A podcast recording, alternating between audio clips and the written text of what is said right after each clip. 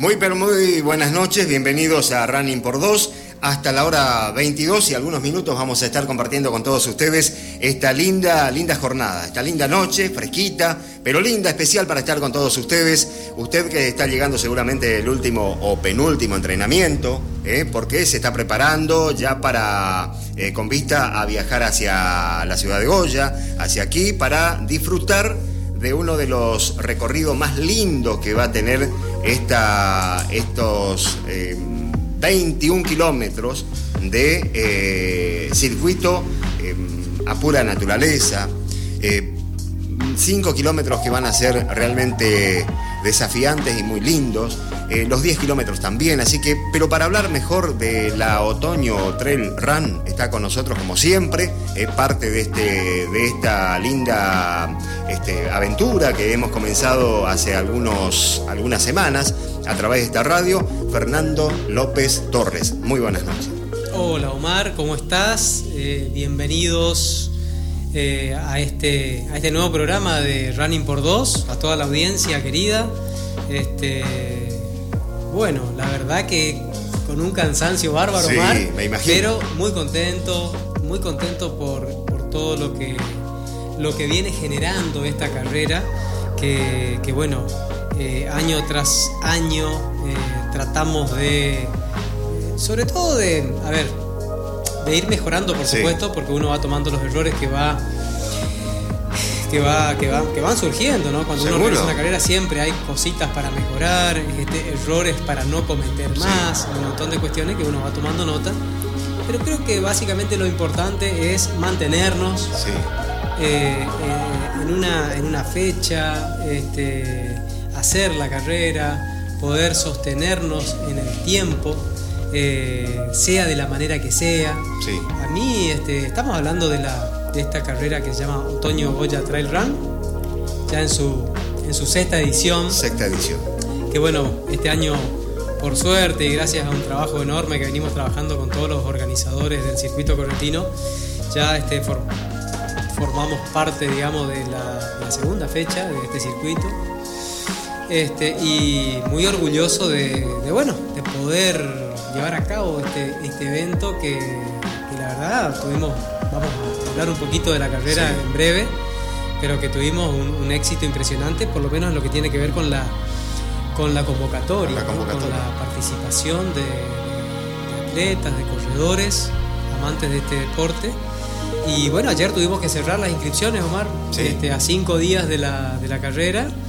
Tuvimos que cerrar inscripciones porque, bueno, completamos el cupo habíamos planificado de entrada al inicio de la, todo esto, que fue hace tres o cuatro meses, eh, en 350 participantes. 350. Y bueno, ayer completamos, está más o menos, pero estamos ahí. Ahora, bueno, llegaron, llegó el momento de las, de las bajas, las altas, algunos están con algunos problemas, como pasa siempre los últimos días, algunos tienen un problemita, no pueden venir, otros quieren correr y no se inscribieron a tiempo, así que estamos con, ese, con ese trabajo con ese arduo digamos, este, aprovecho la oportunidad que estamos al aire para comentarles a, todos aquellos que no he contestado los mensajes, por ahí no abro los mensajes porque estamos hablando de mensajes de WhatsApp, Cuando abro un mensaje trato de resolverle el problema y tomar nota de ese problema específico para poder atenderlos bien a cada uno. Si no abro un mensaje no es porque no, no quiero abrir, sino que porque por ahí no tengo tiempo de atender en ese momento esa cuestión, pero tarde o temprano lo hacemos este, y vamos resolviendo caso por caso, porque cada caso es, distinto. Este, algunos quieren, como te decía, darse de baja, este, otros quieren correr y no se inscribieron a tiempo, otros se inscribieron y quieren pagar, otros pagan sin saber que ya no hay más inscripciones, y bueno, hay que devolver este, las inscripciones. Y ¿Cambios de distancia también? Cambios de distancia, eh, temas con los talles de las remeras, ¿sí? bueno, a partir de ahora yo ya no, no tengo más injerencia en la base de datos. Eh, hasta ayer sí lo podía hacer, hoy ya no.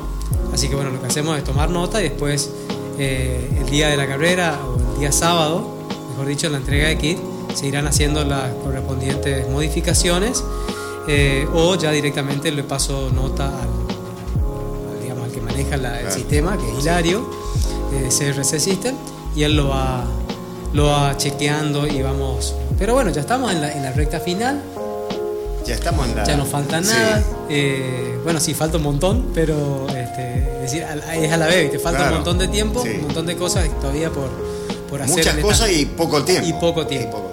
Pero bueno, así es, o sea, eh, lo normal, digamos, venimos muy bien, bien, muy bien venimos, sobre todo con un tema tan complicado y tan crítico que es la marcación del circuito, con diferentes colores, en las diferentes distancias, es decir, ya ahora vamos a hablar un poco Vamos a hablar tema. Para que la gente vaya tomando nota de cómo va a ser. Va a ser una mini o una eh, charla técnica anticipada. una charla técnica anticipada. Sin la pasta party, por supuesto. Sin o bueno, usted señora, señor que está disfrutando de su cena y bueno, lo puede seguir haciendo mientras escucha la, charla técnica a través de la radio. Así es. Bueno, tenemos eh, muchas cosas para hablar de la, del otoño principalmente. Tenemos algunas cositas sobre la historia del otoño. Allá por el 2016, quiénes fueron los participantes, cuántos participantes, quiénes ganaron en, las distintas distancias. En la primera, la primera edición, en el 2016, se hizo, en la mayor distancia fue de 21. la segunda edición ya fue de 28. Así es. Ah, ya fue de 28. Ahora vamos a hablar. ¿Cuáles fueron las demás eh, carreras que se llevaron a cabo en ese 2016 aquí en nuestra zona? también vamos a hablar algunas, algunas carreras que hoy eh, en esos pueblos se siguen haciendo, pero ya involucrados en el circuito correntino. Eh, ya no son los mismos organizadores, hay una o dos carreras que este, se hicieron, no se volvieron a hacer, después se reeditaron, pero ya con otro formato, con otra gente que este, en la organización, así que eso vamos a hablar ahora más adelante. Eh, Fernando, en cuanto a aquellas personas que quieran inscribirse, ya no se puede. Aquellas personas que eh, quieran pagar porque no lo han hecho, porque se olvidaron, ah, ¿se pueden todavía? ¿No se pueden? Bueno, ahí son dos situaciones diferentes. Sí. Eh, hay personas que se han inscrito en la página oportunamente, pero que no completaron su inscripción, es decir, no pagaron la inscripción. Eh, bueno, si alguna persona está en esa situación y está escuchando, no pague. Por favor, no pague porque no, no tiene sentido, porque se le va a tener que devolver el dinero, ver de qué forma después le reintegramos, porque no se puede pagar, digamos, porque ya no hay inscripciones posibles. Sí. Eh, eh, después está la otra situación, aquellos que directamente no se inscribieron y este, quieren, quieren participar, bueno, de todas maneras la página ya está cerrada, no hay manera, digamos, de poder ingresar los datos. La pregunta es, si yo estoy en cualquiera de estas dos situaciones, ¿me quedé afuera ya de la carrera? ¿Existe alguna posibilidad? Todavía hay una posibilidad de poder correr, pero hay que ir viendo caso por caso, día a día, si es que se van dando de baja a algunos corredores que por algún motivo u otro no pueden participar de la carrera. Es decir, el cupo ya está al límite.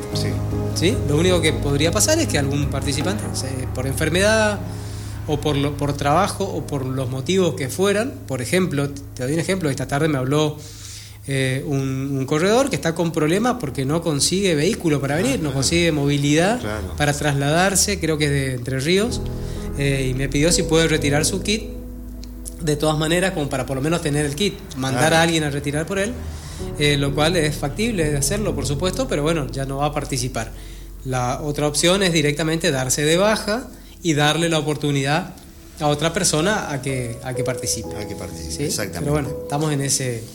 Bueno, em, son, eh, Fernando, tres distancias, ya están, está todo marcado, está ya listo para que se largue la carrera. De igual manera, este, esto se hace un, recorrido otra vez por las distancias. Sí, eh, sí, sí. Mañana me toca todavía eh, lo que es el trabajo de chequeo de las marcas. Yo lo que hago es de toda esta semana se fue marcando, como ya si fuera la carrera, salvo algunos lugares por ahí públicos.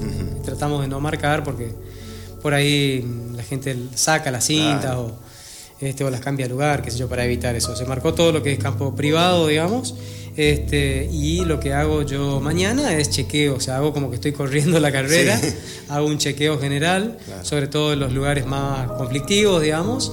Eh, y yo lo que hago es, y, le sugiero que por ahí, si algún otro organizador por ahí está escuchando, que también lo hagan, hacer de cuenta que no hay banderilleros, que no hay señalizadores, que no va a haber nadie ese día en la carrera. Hagan de cuenta que no va a haber nadie. Entonces se marca mejor. Sí. Esa es una sugerencia que yo les doy. Un ejemplo, y esto también lo voy a decir en la charla técnica, como vos decías, también vamos a aprovechar para, para aquellos oyentes que están con ganas de correr la carrera.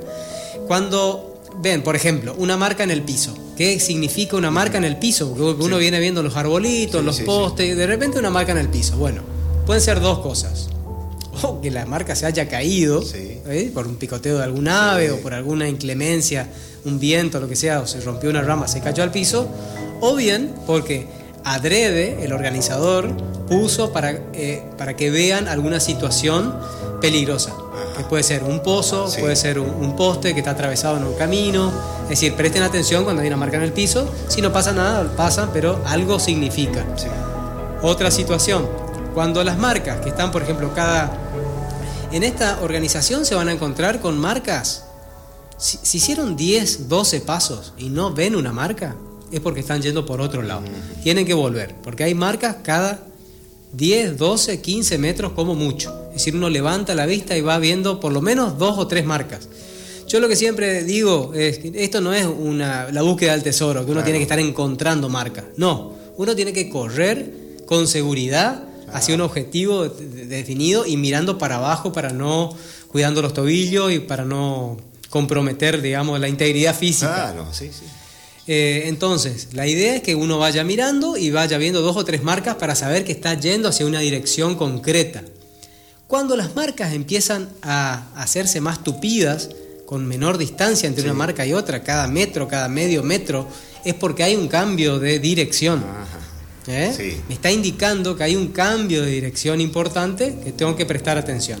En esos lugares puede haber banderilleros, orientadores o no.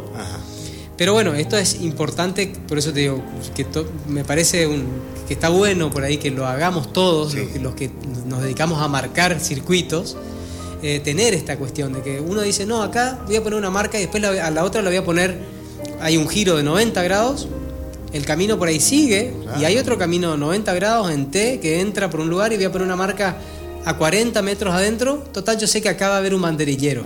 Y resulta que ese día el banderillero no vino. Exacto. Resulta que ese día hubo un problema de salud con un, eh, con un participante y el banderillero lo va a ir a auxiliar, lo va a acompañar a una ambulancia, porque también esa es la función del orientador del banderillero. Y ese lugar se queda sin marcas. Entonces, creo que eso es clave.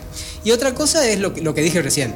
Cuando uno hace 20 metros y no ve marcas, no hay que seguir. Yo sé que es difícil volver, a veces, decir, ¿será no? ¿Estaré yendo bien? No quiere, uno no quiere volver otra vez 20, 30 metros, parece una eternidad. Muchas veces yo escucho a, corredores que dicen, me pasé como 100 metros. Mentira, se pasan 10, 20 metros, no pasamos, pero nos parece que son 100. 100, exacto. Este, y lo que hay que hacer es volver, volver hacia atrás, retomar las marcas y mirar, girar la cabeza, mirar para todos lados. Tenemos que saber los que corremos carreras que cuando uno está corriendo, entre la adrenalina, el estrés que uno, que uno tiene por la carrera y el cansancio, empiezan a disminuir los niveles de oxígeno en el cerebro, uno se cansa, no piensa como cuando uno va caminando, recorriendo, sino que por ahí el cerebro se distrae Un poco. Sí, sí, se distrae porque está cansado. Eh, y eso hace que por ahí no veamos con claridad las marcas que la organización puso en los lugares. Exacto. Así que bueno, esas son las recomendaciones en general, no solamente para esta carrera, sino para todas las carreras en todos lados, no solamente el circuito correntino, sino en todas las carreras de trail, hay que tener esos... Y, el corredor, Fernando, tiene en mente siempre cuatro o cinco cositas de una carrera que se lleva a su casa, se lleva en la reunión de amigos, en la reunión de grupo de entrenamiento, que es la buena marcación, el horario de partida de la, de la carrera, eh, la, que, haya puesto de hidratación donde eh, se ha dicho.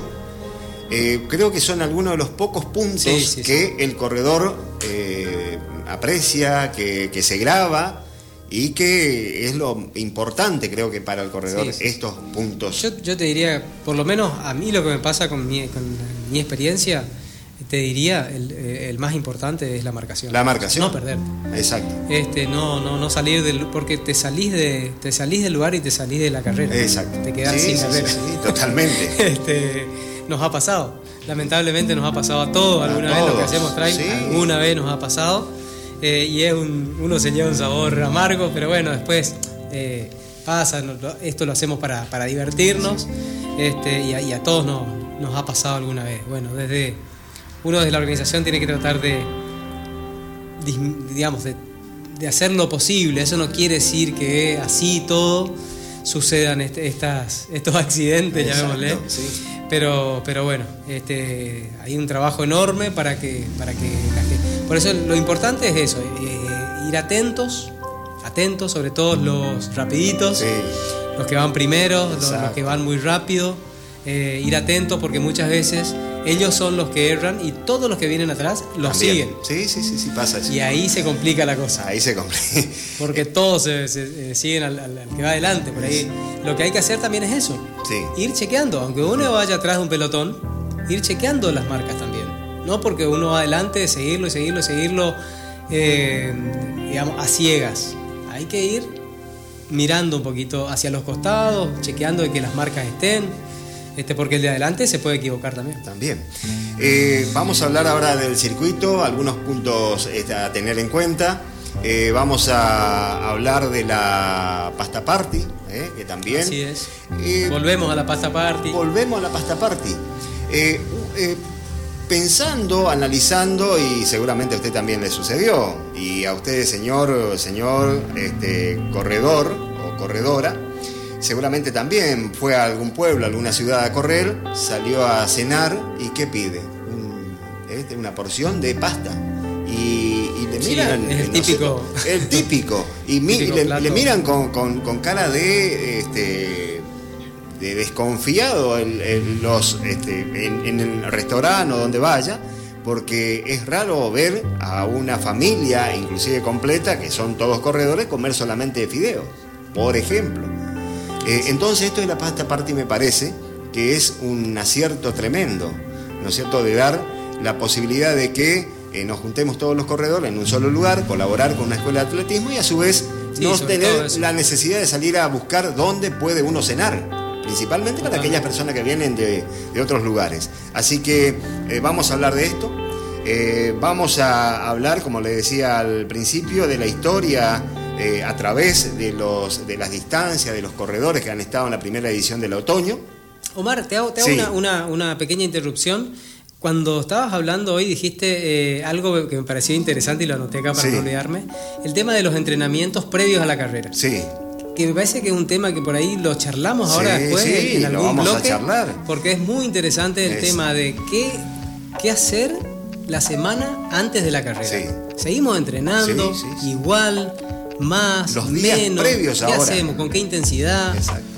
Ese está, está, muy bueno, ahora lo, ahora lo, vamos, a, hablar un poquito. Un poquito por arriba, pero para que la gente también sepa un poquito qué hacer la semana previa. Totalmente. Ya estamos a jueves hoy, pero bueno. A jueves. ¿Mañana sería el último entrenamiento? Sí, por ahí hicieron ¿qué, ¿qué, le diría a su alumno más? ¿Mañana sería el último entrenamiento o no?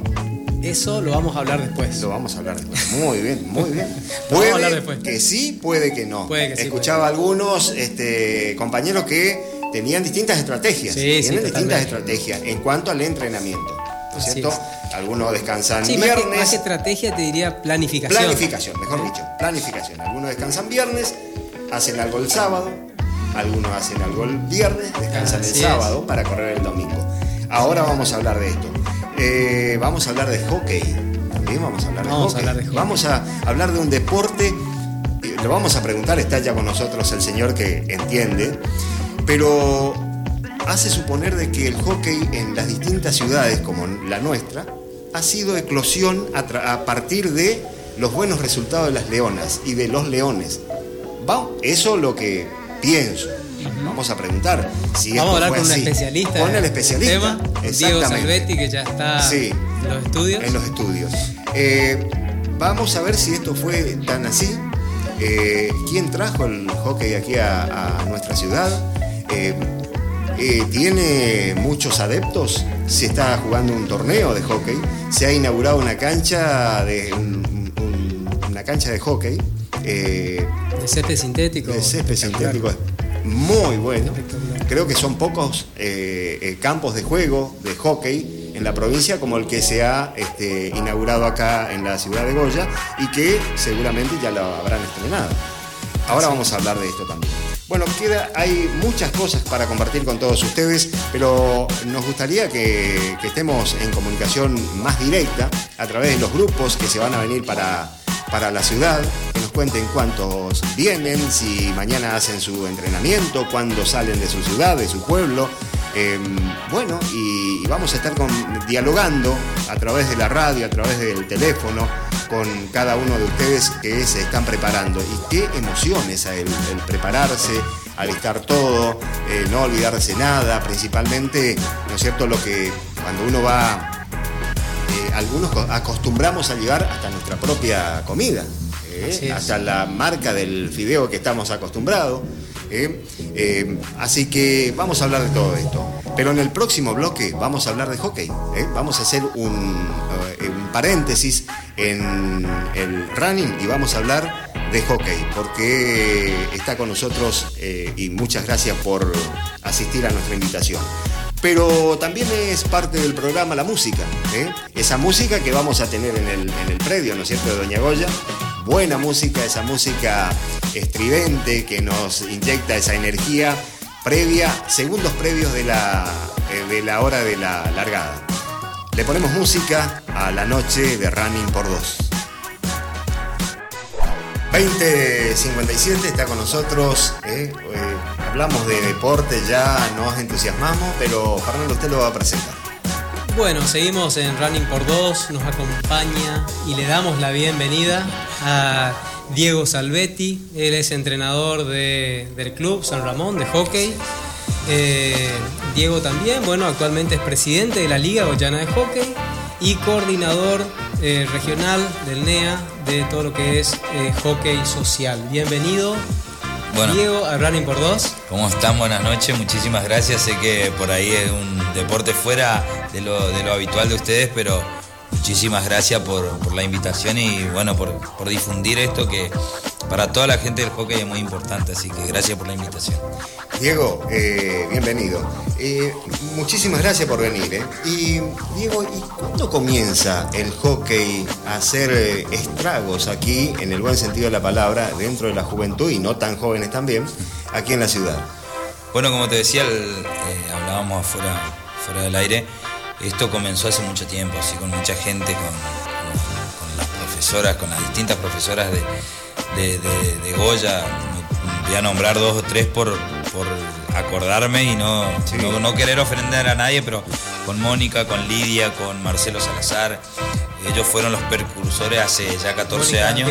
Mónica García. Mónica García, Lidia, Lidia Estrie y bueno, y Marcelo Salazar, eh, que no es profesor de educación física, pero sí eh, una persona importante en el hockey, digamos, en lo, que hace al comienzo del hockey en Goya. Y bueno, empezó, digamos, como, como algo nuevo, como algo como para innovar, diferenciar un poco el deporte del fútbol, del básquet, que, era, que son los, los, más grandes de Goya, digamos. Disculpa Diego, por ahí eh, me parece que el concepto es como para generar nuevas opciones, ¿no? Claro, sí, algo, sí, sí, sí, algo, diferente. Y bueno, de a poquito fue, fue, fue creciendo, fue agarrando cada vez más adeptos. Eh, sobre todo las mujeres en un principio. Y bueno, y cuando nos dimos cuenta, eh, hubo la necesidad de hacer los primeros torneos. Eh, Diego, y, en esto tuvo que ver, eh, por ejemplo, el, hecho de que se haya comenzado a difundir a través de los medios esos grandes campeonatos donde Argentina fue, tanto en, mujeres como en varones, este, protagonistas principales para que el hockey sea visto de otra manera desde el interior? Sí, yo creo que eso es fundamental. Eh, por eso vuelvo a decir, por eso es tan importante la difusión de los medios de este deporte. ¿sí? Eh, nos ha pasado con el rugby, cuando, cuando, salieron campeones, todo el mundo quería jugar al rugby. lo mismo pasó con, pasó con el tenis en su momento, con Vilas. También, también fue algo que vos decís, si el medio te brinda, la gente se y, y más si tenés logros nivel mundial, a nivel competitivo, eso, eso ayuda muchísimo. Seguro. Diego, y para hacer un poquito de historia, eh, ¿dónde comenzó y, cuándo, en qué lugar se reunieron los primeros jugadores o jugadoras? Eh, ¿Cómo fue la cosa? Mira, el comienzo, digamos, del hockey en Goya para en los talleres escolares y de ahí sí en el gimnasio escolar, las primeras reuniones, plazas. Sí. Y, bueno, y después se fue difundiendo por, los sí. Un programa que, te decía en su momento que, apareció como para dar una mano a los futuros profes de educación física, coordinado por, en su momento ya por, por la profesora Lidia Estride y ahí, ahí fue, fue donde empezó a agarrar un poquito más de, digamos, de, no, te digo conocimiento, sino de, adhesión. Bueno, ¿y cuándo se dieron cuenta que, eh, que convenía o, ya necesitaban hacer el primer campeonato? Mira, o el primer torneo. En realidad, eh, no te sabría decir bien cuándo fue. Lo que sí te puedo decir que llegó un momento que primero se tuvieron que empezar a crear clubes porque ya era demasiado la concurrencia, sobre todo de las mujeres. Y cuando nos encontramos que eh, ya en Goya había la posibilidad de poder armar eh, tres equipos, ahí se lanzó el primer encuentro de hockey. Ah, primer encuentro. ¿Y cuál fue el primer club que se creó? Que se crea? Mira, con exactitud no te puedo decir porque no hay una data ni Nada escrito, Claro, empezó como, como talleres escolares y de ahí fueron naciendo las distintas escuelitas. Tiburoncito en su momento, eh, la escuelita municipal de hockey, eh, el equipo San Ramón, uno de los más viejos. Y después fueron apareciendo clubes esporádicos que, por temporada estaban, como en su momento era el Club Golondrina, que después desapareció. Y, así te puedo nombrar cuatro o cinco clubes que fueron los que comenzaron, digamos. Comenzaron, sí, y después fueron desapareciendo, fueron desapareciendo.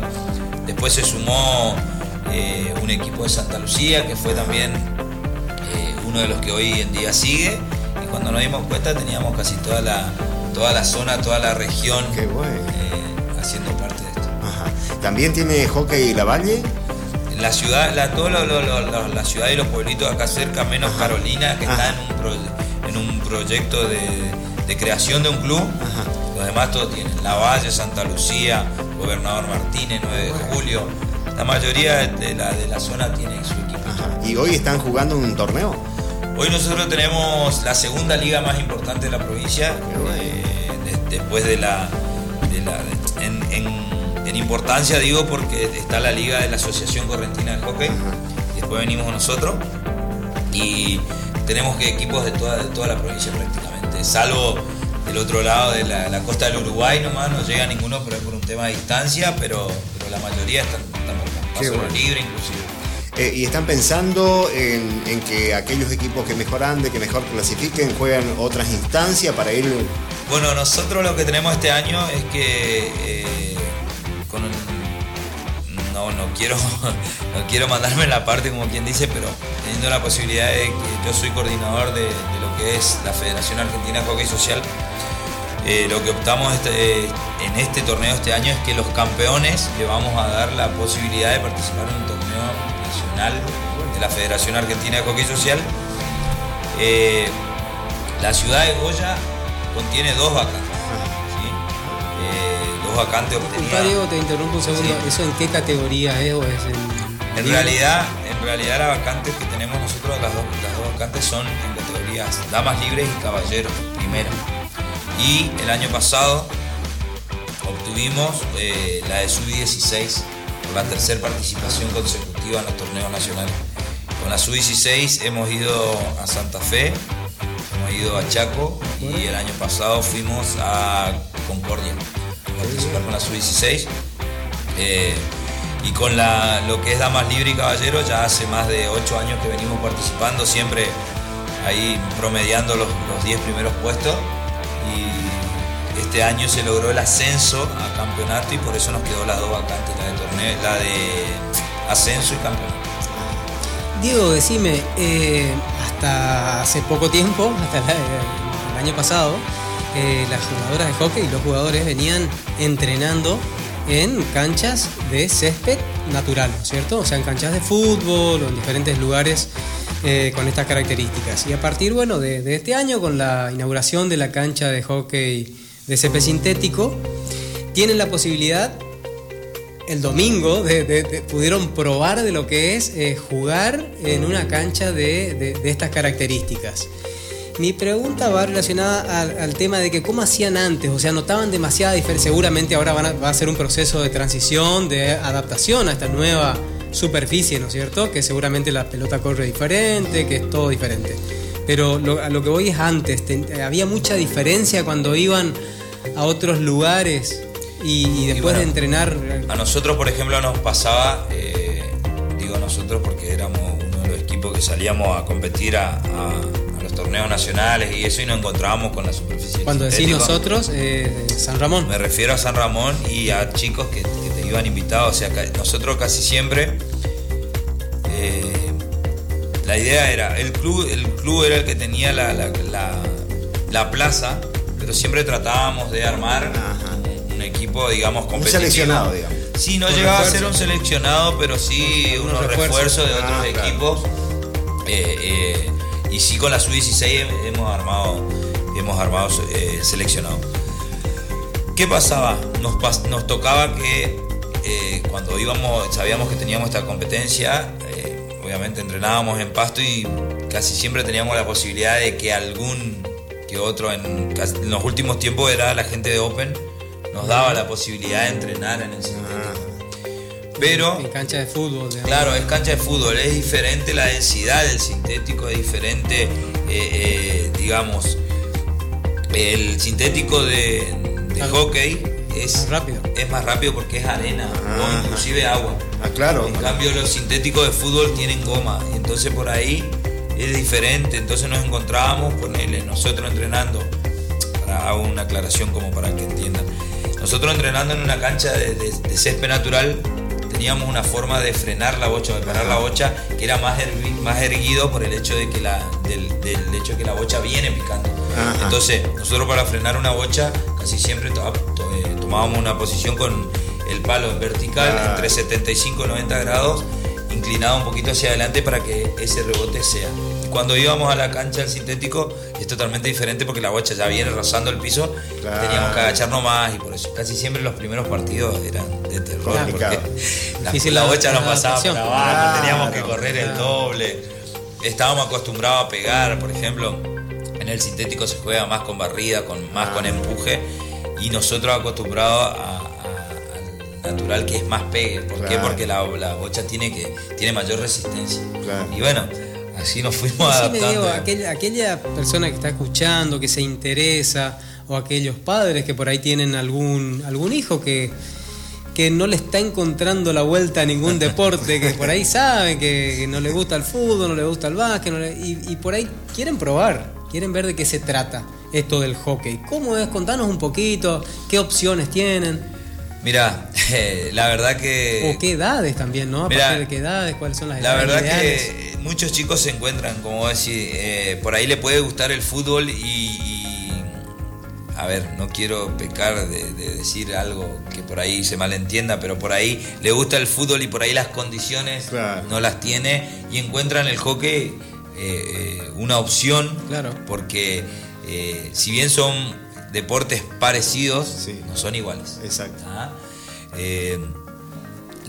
por ahí mucha gente peca y dice, ah, sí, igual que el fútbol, pero con un palo. No, tenemos diferencia. Pero está bueno esto que, vean la posibilidad. Hoy en Goya existen cuatro equipos, ¿sí? Y tenemos la suerte que los cuatro estamos bastante, eh, eh, digamos, desparramados en la ciudad, entonces según... Y están bien organizados. Y están organizados y, según más o menos por dónde vivan, tienen distintas opciones. En la bajada del 9 de julio se encuentra el profesor eh, Marcelo Salazar, tiene su escuelita de hockey que es eh, Barrio 9 de Julio se llama.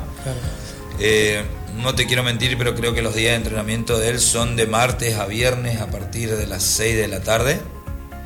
Después en el gimnasio escolar están la gente de la escuelita municipal, Lidia Estride y Romina Lorenzón, que están también creo que a partir de las 6 de la tarde, tres días a la semana, no quiero pecar con los, con los días, pero creo que son martes, martes, miércoles y viernes, perdón si me equivoco, pero creo que son esos días.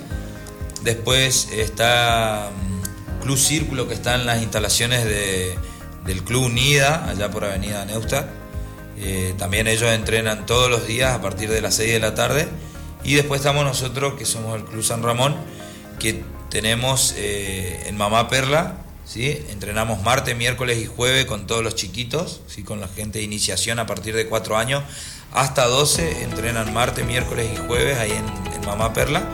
Y los otros días entrenamos nosotros, eh, los mayores, entrenamos dos días en la, en el, en la playita. Y los días miércoles a las 2 de la tarde estamos entrenando en el CP sintético, eso es algo que me olvidé de avisar. La, la escuelita municipal entrena los días martes en la cancha sintética y eh, eh círculo los días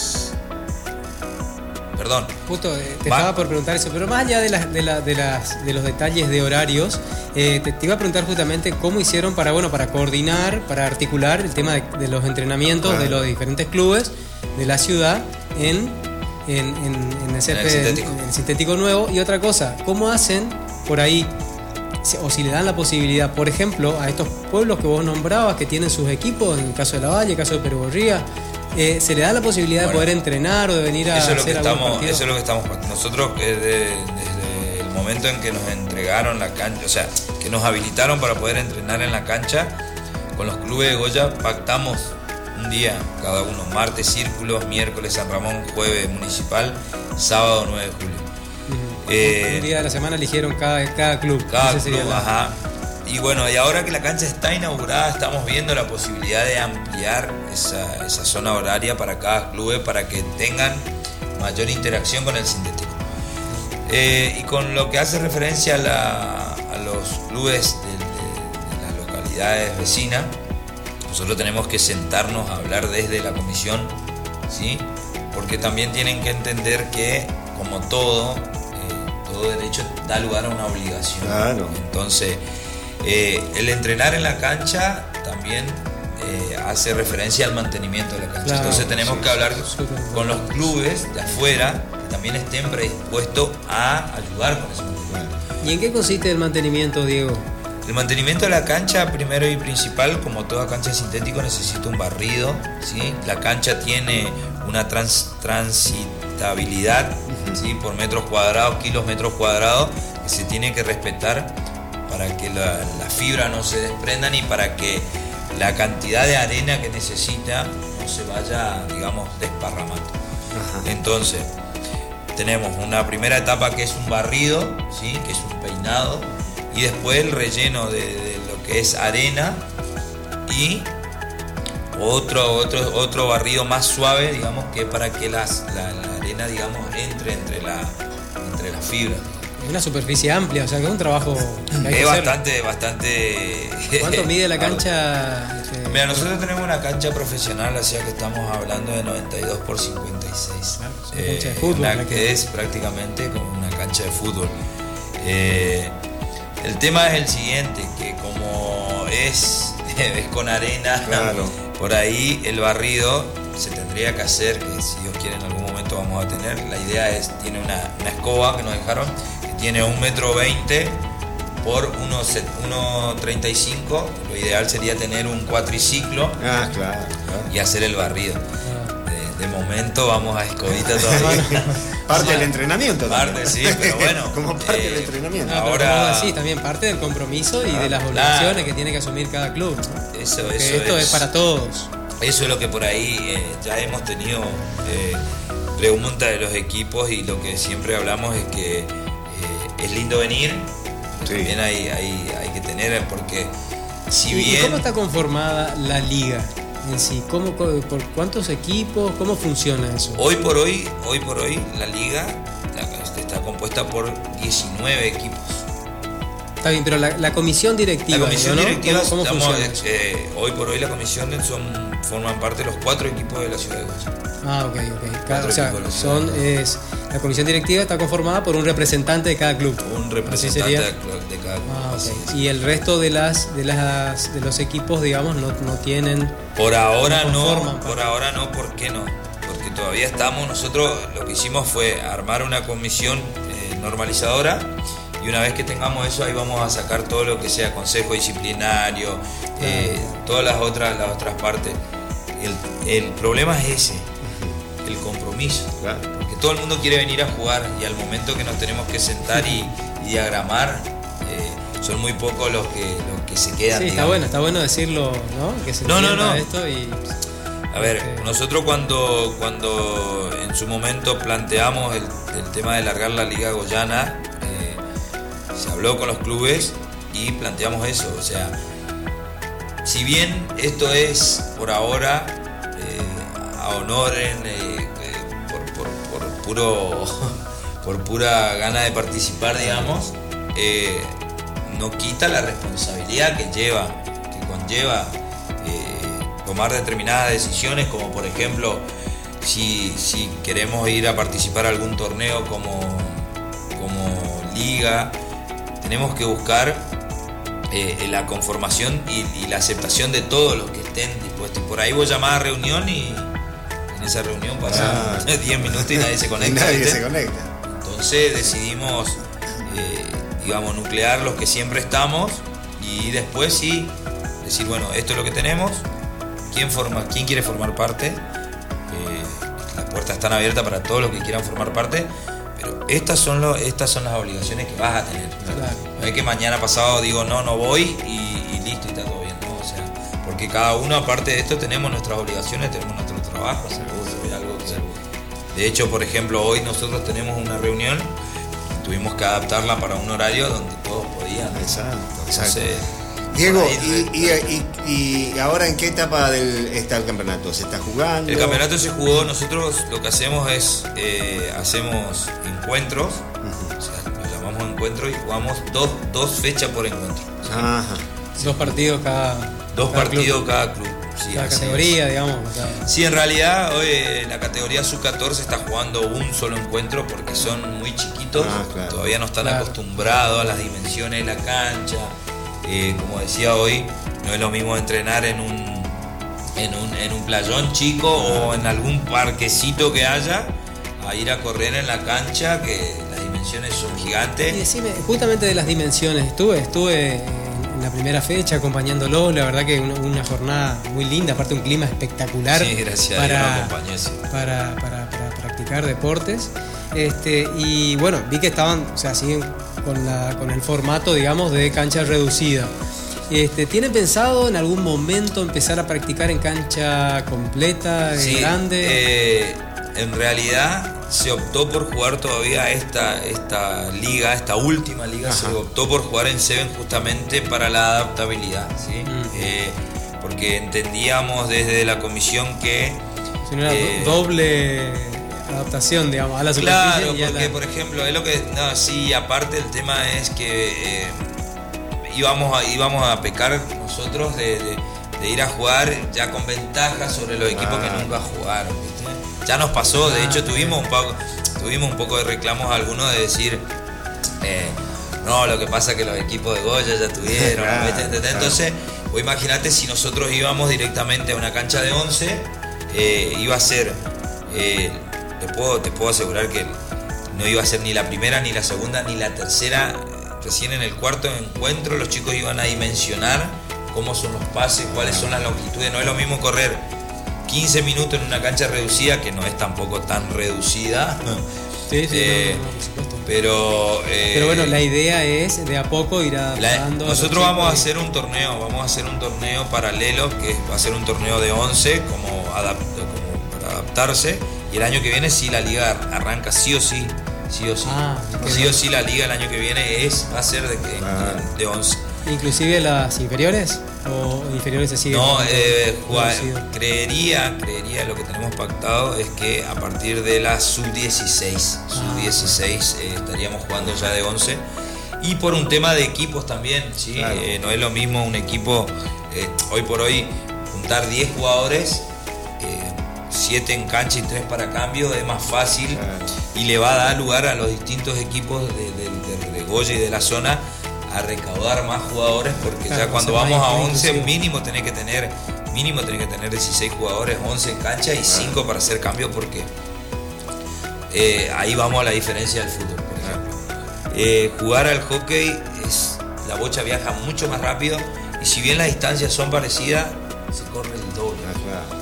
Entonces, la posición de, correr también es, otra y es, claro, es otra cosa también. La que corremos siempre en semiflexión. A una pregunta que por ahí se hacen algunos padres, porque pongámonos en el lugar del, padre que o del, padre que el hijo quiere jugar al hockey o del chico que está y dice no la verdad que es muy peligroso porque la bocha eh, ¿qué tenés para decir? Mira, el tema, el tema de de la peligrosidad en el deporte, en todos los deportes hay. En el básquet te puedes comer un codazo, te puedes comer un codazo, un manotazo.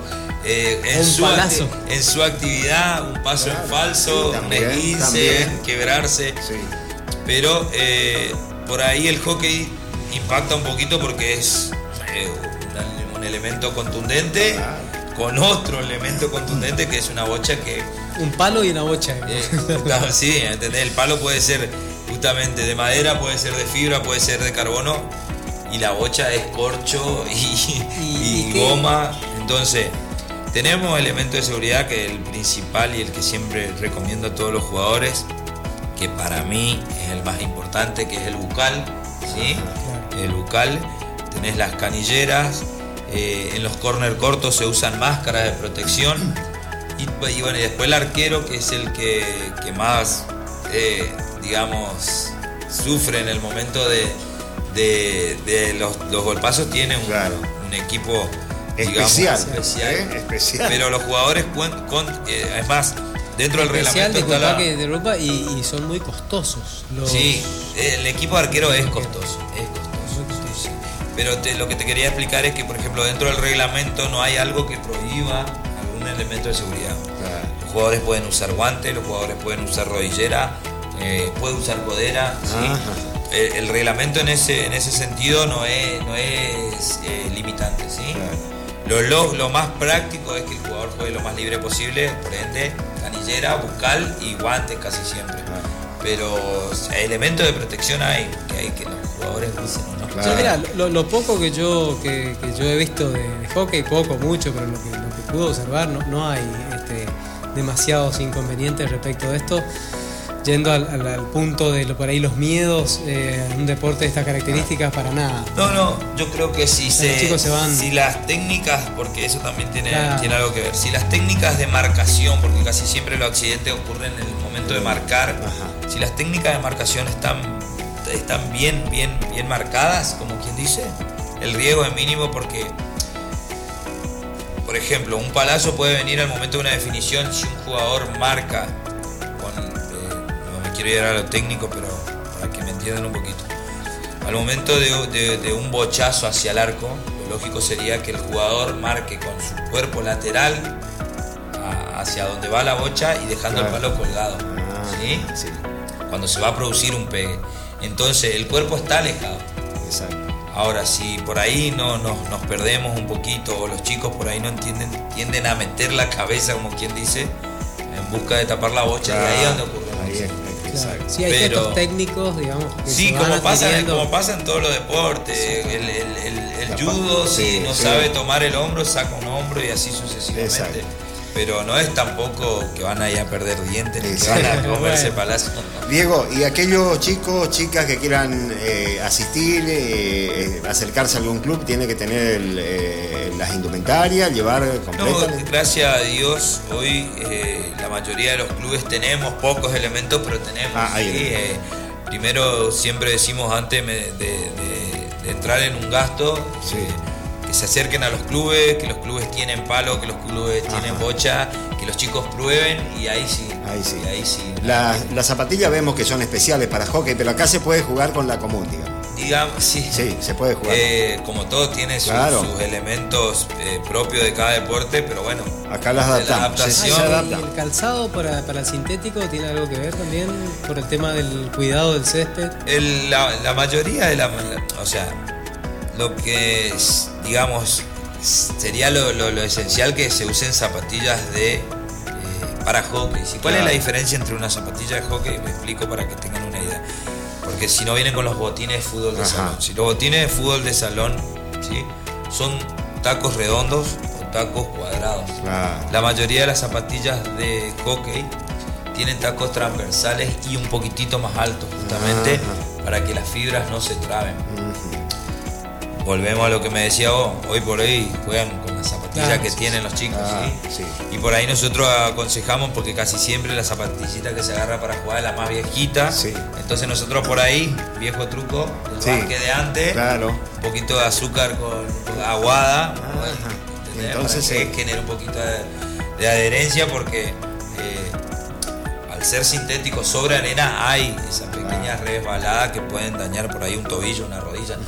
Entonces cuando vienen con esas zapatillas muy lisas, nosotros aconsejamos a que los chicos el día antes le peguen una pincelada de agua con azúcar y, ya está. Y ya está, es zafa. La canillera sí es especial, ¿no? Con eh, cobertor de tobillo. Las canilleras son canilleras. Un poco más grandes que la del fútbol. Eh, eh, comienzan, como vos decís, por, por, debajo de los cóndilos del tobillo y van hasta dos dedos por debajo de la rodilla.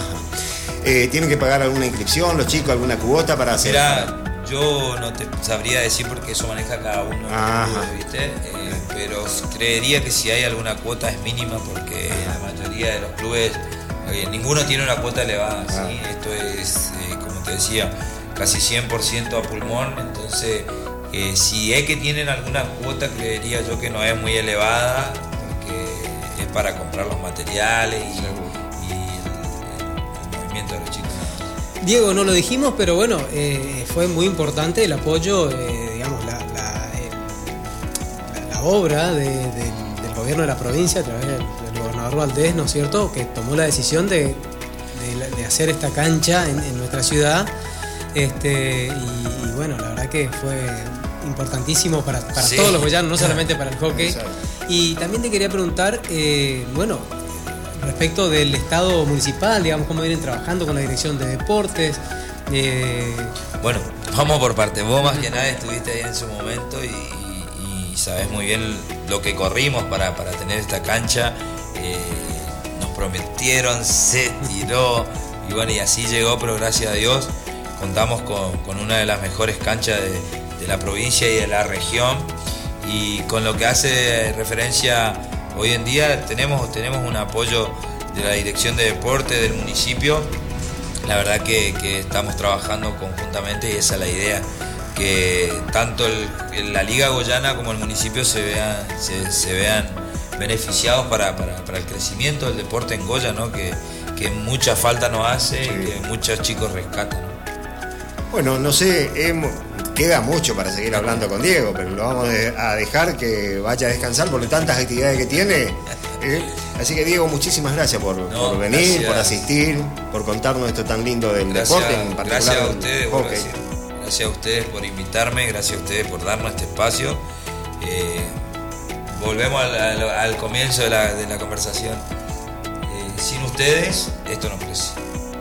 que es algo que queda, queda guardadito y tiene la difusión que ustedes le dan en un espacio como este, que, por ahí poco tiene que ver con, el hockey, abre la cabeza a mucha gente, así que más que agradecido por la invitación, muchísimas gracias. No me quiero ir sin antes eh, desearle lo mejor en, la carrera que viene preparando, es algo que, también ganó muchísimos adeptos últimos, en este último tiempo y que hace que, hace que mucha gente, hablo por, tengo mi, mi suegro, que es un tipo, ya tiene una edad avanzada, tiene una operación de, corazón y que cuando ve que salen estos torneos, él de más quiere salir a correr. Todavía no está preparado, pero como siempre digo, eh, es algo que, brinda nuevas oportunidades para gente que ya hacía un deporte en su momento y que hoy encuentra en, el running una, una nueva emoción para salir, así que les felicito. Veo mucha gente conocida, mucha gente que, he visto eh, está en estado de sedentarismo y que hoy la veo corriendo, así que los felicito. Eh, es algo que valoro muchísimo todo el trabajo que hacen. De hecho, un año que, mi, señora estuvo con ustedes con el tema de, la alimentación y me dice, eh, me dice, natación una idea, la cantidad de gente que vos decís claro. que está empezando. Y la verdad que, que, vuelvo a decir las felicitaciones y, un éxito rotundo para, todo lo que se viene. Bueno, Diego, gracias, gracias por todos los augurios. Este, yo quiero este, también felicitarte, agradecerte por la por acceder a la invitación que te hicimos. Nosotros, la verdad que dentro de una de las digamos, de las características que le queremos dar al programa, si bien se llama Running por Dos, también es la difusión de, todos los deportes que están, eh, a nuestro entender, en, desarrollo o con intenciones de, continuar desarrollándose este, y que, como vos decís, necesitan muchas veces de, de esta información, de esta difusión. Nosotros queremos generar de opciones, digamos, para los, sobre todo para los chicos. Este, para los grandes también, obviamente, pero, pero el semillero es súper importante que los chicos tengan muchísimas opciones en lo deportivo y en lo cultural y un montón de cosas. Pero lo deportivo es muy importante, lo sabemos, lo sé, creo que todos los que estamos acá lo sabemos.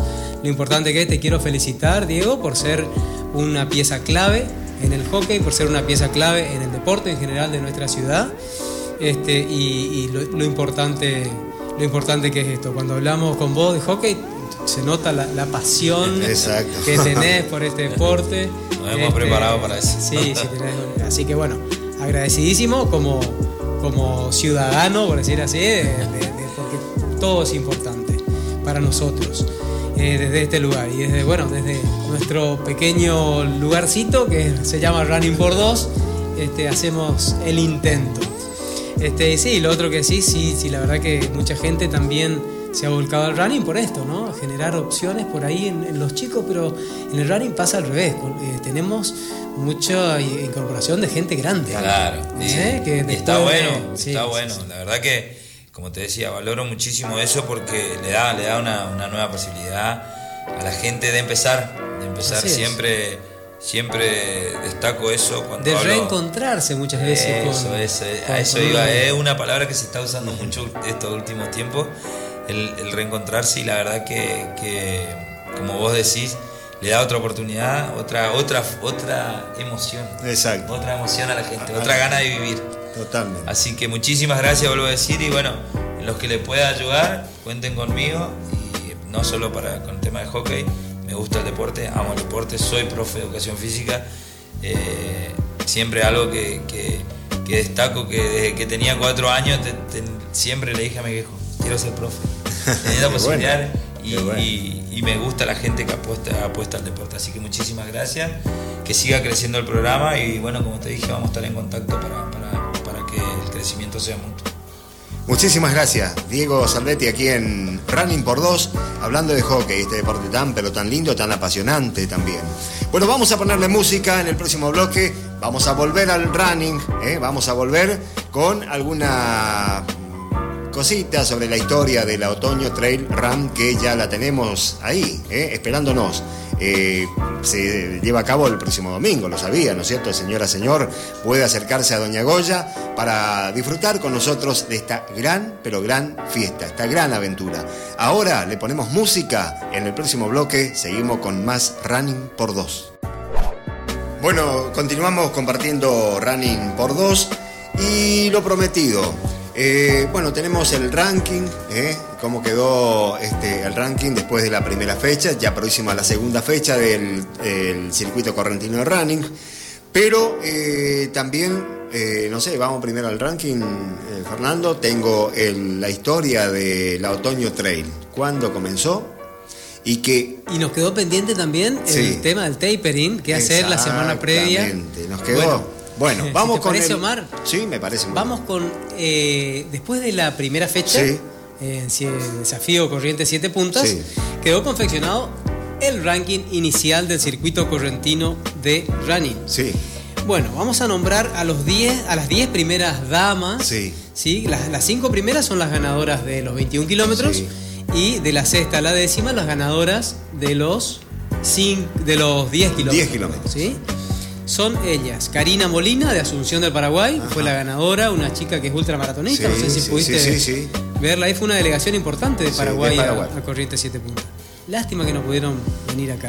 Como sabrán ustedes, los ganadores de la general de 21 kilómetros, tanto damas como caballeros, y los ganadores de los 10 kilómetros, damas y caballeros, en todo el circuito correntino, en cada una de sus fechas, tienen la participación gratuita ¿sí? en la próxima fecha. Por ejemplo, los que ganaron en, Corriente 7 puntas tienen de manera gratuita, pueden correr en la otoño, en nuestra carrera. Y así los, ganadores de la otoño van a tener gratuito para lo que es de Toropí Trail. Así que eso es importante que se sepa. Eh, como dije, Karina Morinas en primer lugar, Erika Jazmín Mitoire de Resistencia en segundo lugar, eh, Soraya Valeria Casais en tercer lugar de Corriente Capital del justamente estuve en contacto hoy con Mauricio Blanco, que es el, coach del Puente, Deportivo del Puente. Sí. Este, también Evangelina Mirella de Fagot, de Resistencia, en cuarto lugar. Y en quinto lugar, de Goya, Camila Elisa de Fernández, nuestra, nuestra querida Camila, que anda muy bien. En sexto lugar, Gómez Collantes, Lorena María Soledad de Corrientes. En séptimo lugar, Ana Paula eh, Aguirre de Corrientes. Octava, Romina Colonese, de acá de Goya, conocida Romina. Eh, Pamela Samar, en noveno lugar, de Reconquista. Y décimo lugar para María Luisa Ledesma, de Corrientes Capital. Así quedó conformado el ranking de damas. De damas, sí. En caballeros, el ganador de los 21 kilómetros fue Gómez Waker Walter de Clorinda, Formosa. En segundo lugar quedó Juan José Toledo de Corrientes. Creo que Juan José es del, grupo Corrientes Corre de, atletismo. Eh, en tercer lugar quedó Iván Serrano de Resistencia. En cuarto lugar, Luis Villalba de Bellavista, del grupo de Matías Robledo. En cuarto lugar, en quinto lugar, perdón, quedó José La Cuadra de Esquina. en sexto lugar, Nelson Leonardo Valderrama de Formosa. En séptimo lugar, Fernando Almirón de Río Grande, Tierra del Fuego. Alexis González ocupó el octavo lugar de Avellaneda, Santa Fe. Cisterna Gustavo de Bellavista, el noveno lugar. Y por último, Martín Alejandro Ríos de Monte Casero, en décimo lugar. Bien federal el, el ¿eh? de todos lados, de todo el interior de la provincia. Este, y, hasta eh, internacional, porque tenemos la primera ganadora de los 21 kilómetros de Asunción del Paraguay. Y después bien repartido de, de diferentes provincias, del interior de la provincia también, así que bueno. Veremos cómo queda después del otoño, si hay alguna modificación, seguramente que habrá modificaciones. Te cuento que viene Neno Gorrea, que fue el campeón de la primera edición del circuito correntino de running. Antes de ayer se comunicó conmigo porque no iba a participar por lo que me dijo Matías. Sí, es de Bellavista. Es de Bellavista, un chico muy joven. Carlos Daniel Correa un chico muy joven, tiene 18 años. No sé si ya cumplió 19, pero está en, categoría juvenil todavía, sin embargo, corre ya este, distancias más largas. Se estaba preparando por lo que me había dicho Matías en pista. Eh, y bueno, se ve que le tentó la, otoño. Este, me habló hace, hace, dos días atrás y ya se inscribió. Ya está. Así que lo vamos a tener con nosotros. Eh, seguramente va, va va a andar muy bien, este, seguramente que va a ser podio.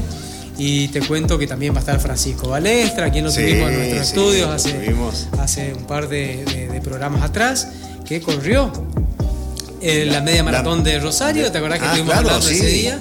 La corrió, la hizo en un muy buen tiempo, tuvo unos inconvenientes sobre los últimos kilómetros poco que se ahogó, por lo que me pudo contar, se ve que venía a un ritmo bastante exigido y terminó con un promedio de 350, 351 y logró su objetivo. Ah, Pero él se ve que es muy autoexigente porque no estaba muy, conforme. Estaba muy conforme. Sí, este, quería un poquito más. Este, bueno, me contó algunos eh, detalles de la, de la, carrera, muy linda carrera en, Rosario.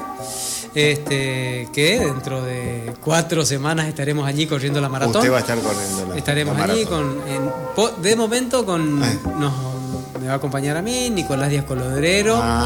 ¿Tiene algunos alumnos que va, a ir con usted? Sí, alumnos, eh, Federico Clemente. Y Alejandro Fratini van a correr 42 kilómetros y nos va a acompañar acá Leti Lugo y para correr los 10 kilómetros. Porque hay 42 va a ser, sus primeros 10 kilómetros. Qué bueno, qué bueno. Nuestra operadora de... Todos somos acá eh, eh, atletas. Falta uno que todavía, este, bueno, se va. vamos a ver cuál es el deporte que elige. Fernando, así que bueno, un saludo grande para la gente de Concepción del Uruguay. Así es. un saludo enorme para el grupo de, running que siempre nos. Vamos, vamos. ay, ¿cómo se llamaba? Vamos Runner. Vamos Runner. Sí, así que a ellos un saludo enorme. Y para todos los grupos que nos escuchan todos los jueves, ¿eh? un saludo muy, pero muy especial. Y, gracias por todos los augurios que siempre nos brindan a través de los distintos medios. Bueno, un circuito, el de este, la otoño, rápido, mediano, medio rápido, lento. ¿Cómo lo podríamos calificar? Bueno, yo lo calificaría mm, de una la verdad que bajo, o sea, eh, de, una. ¿Cómo sería el, el, calificativo? Este. De, ¿Dificultad? De, una dificultad baja. Baja.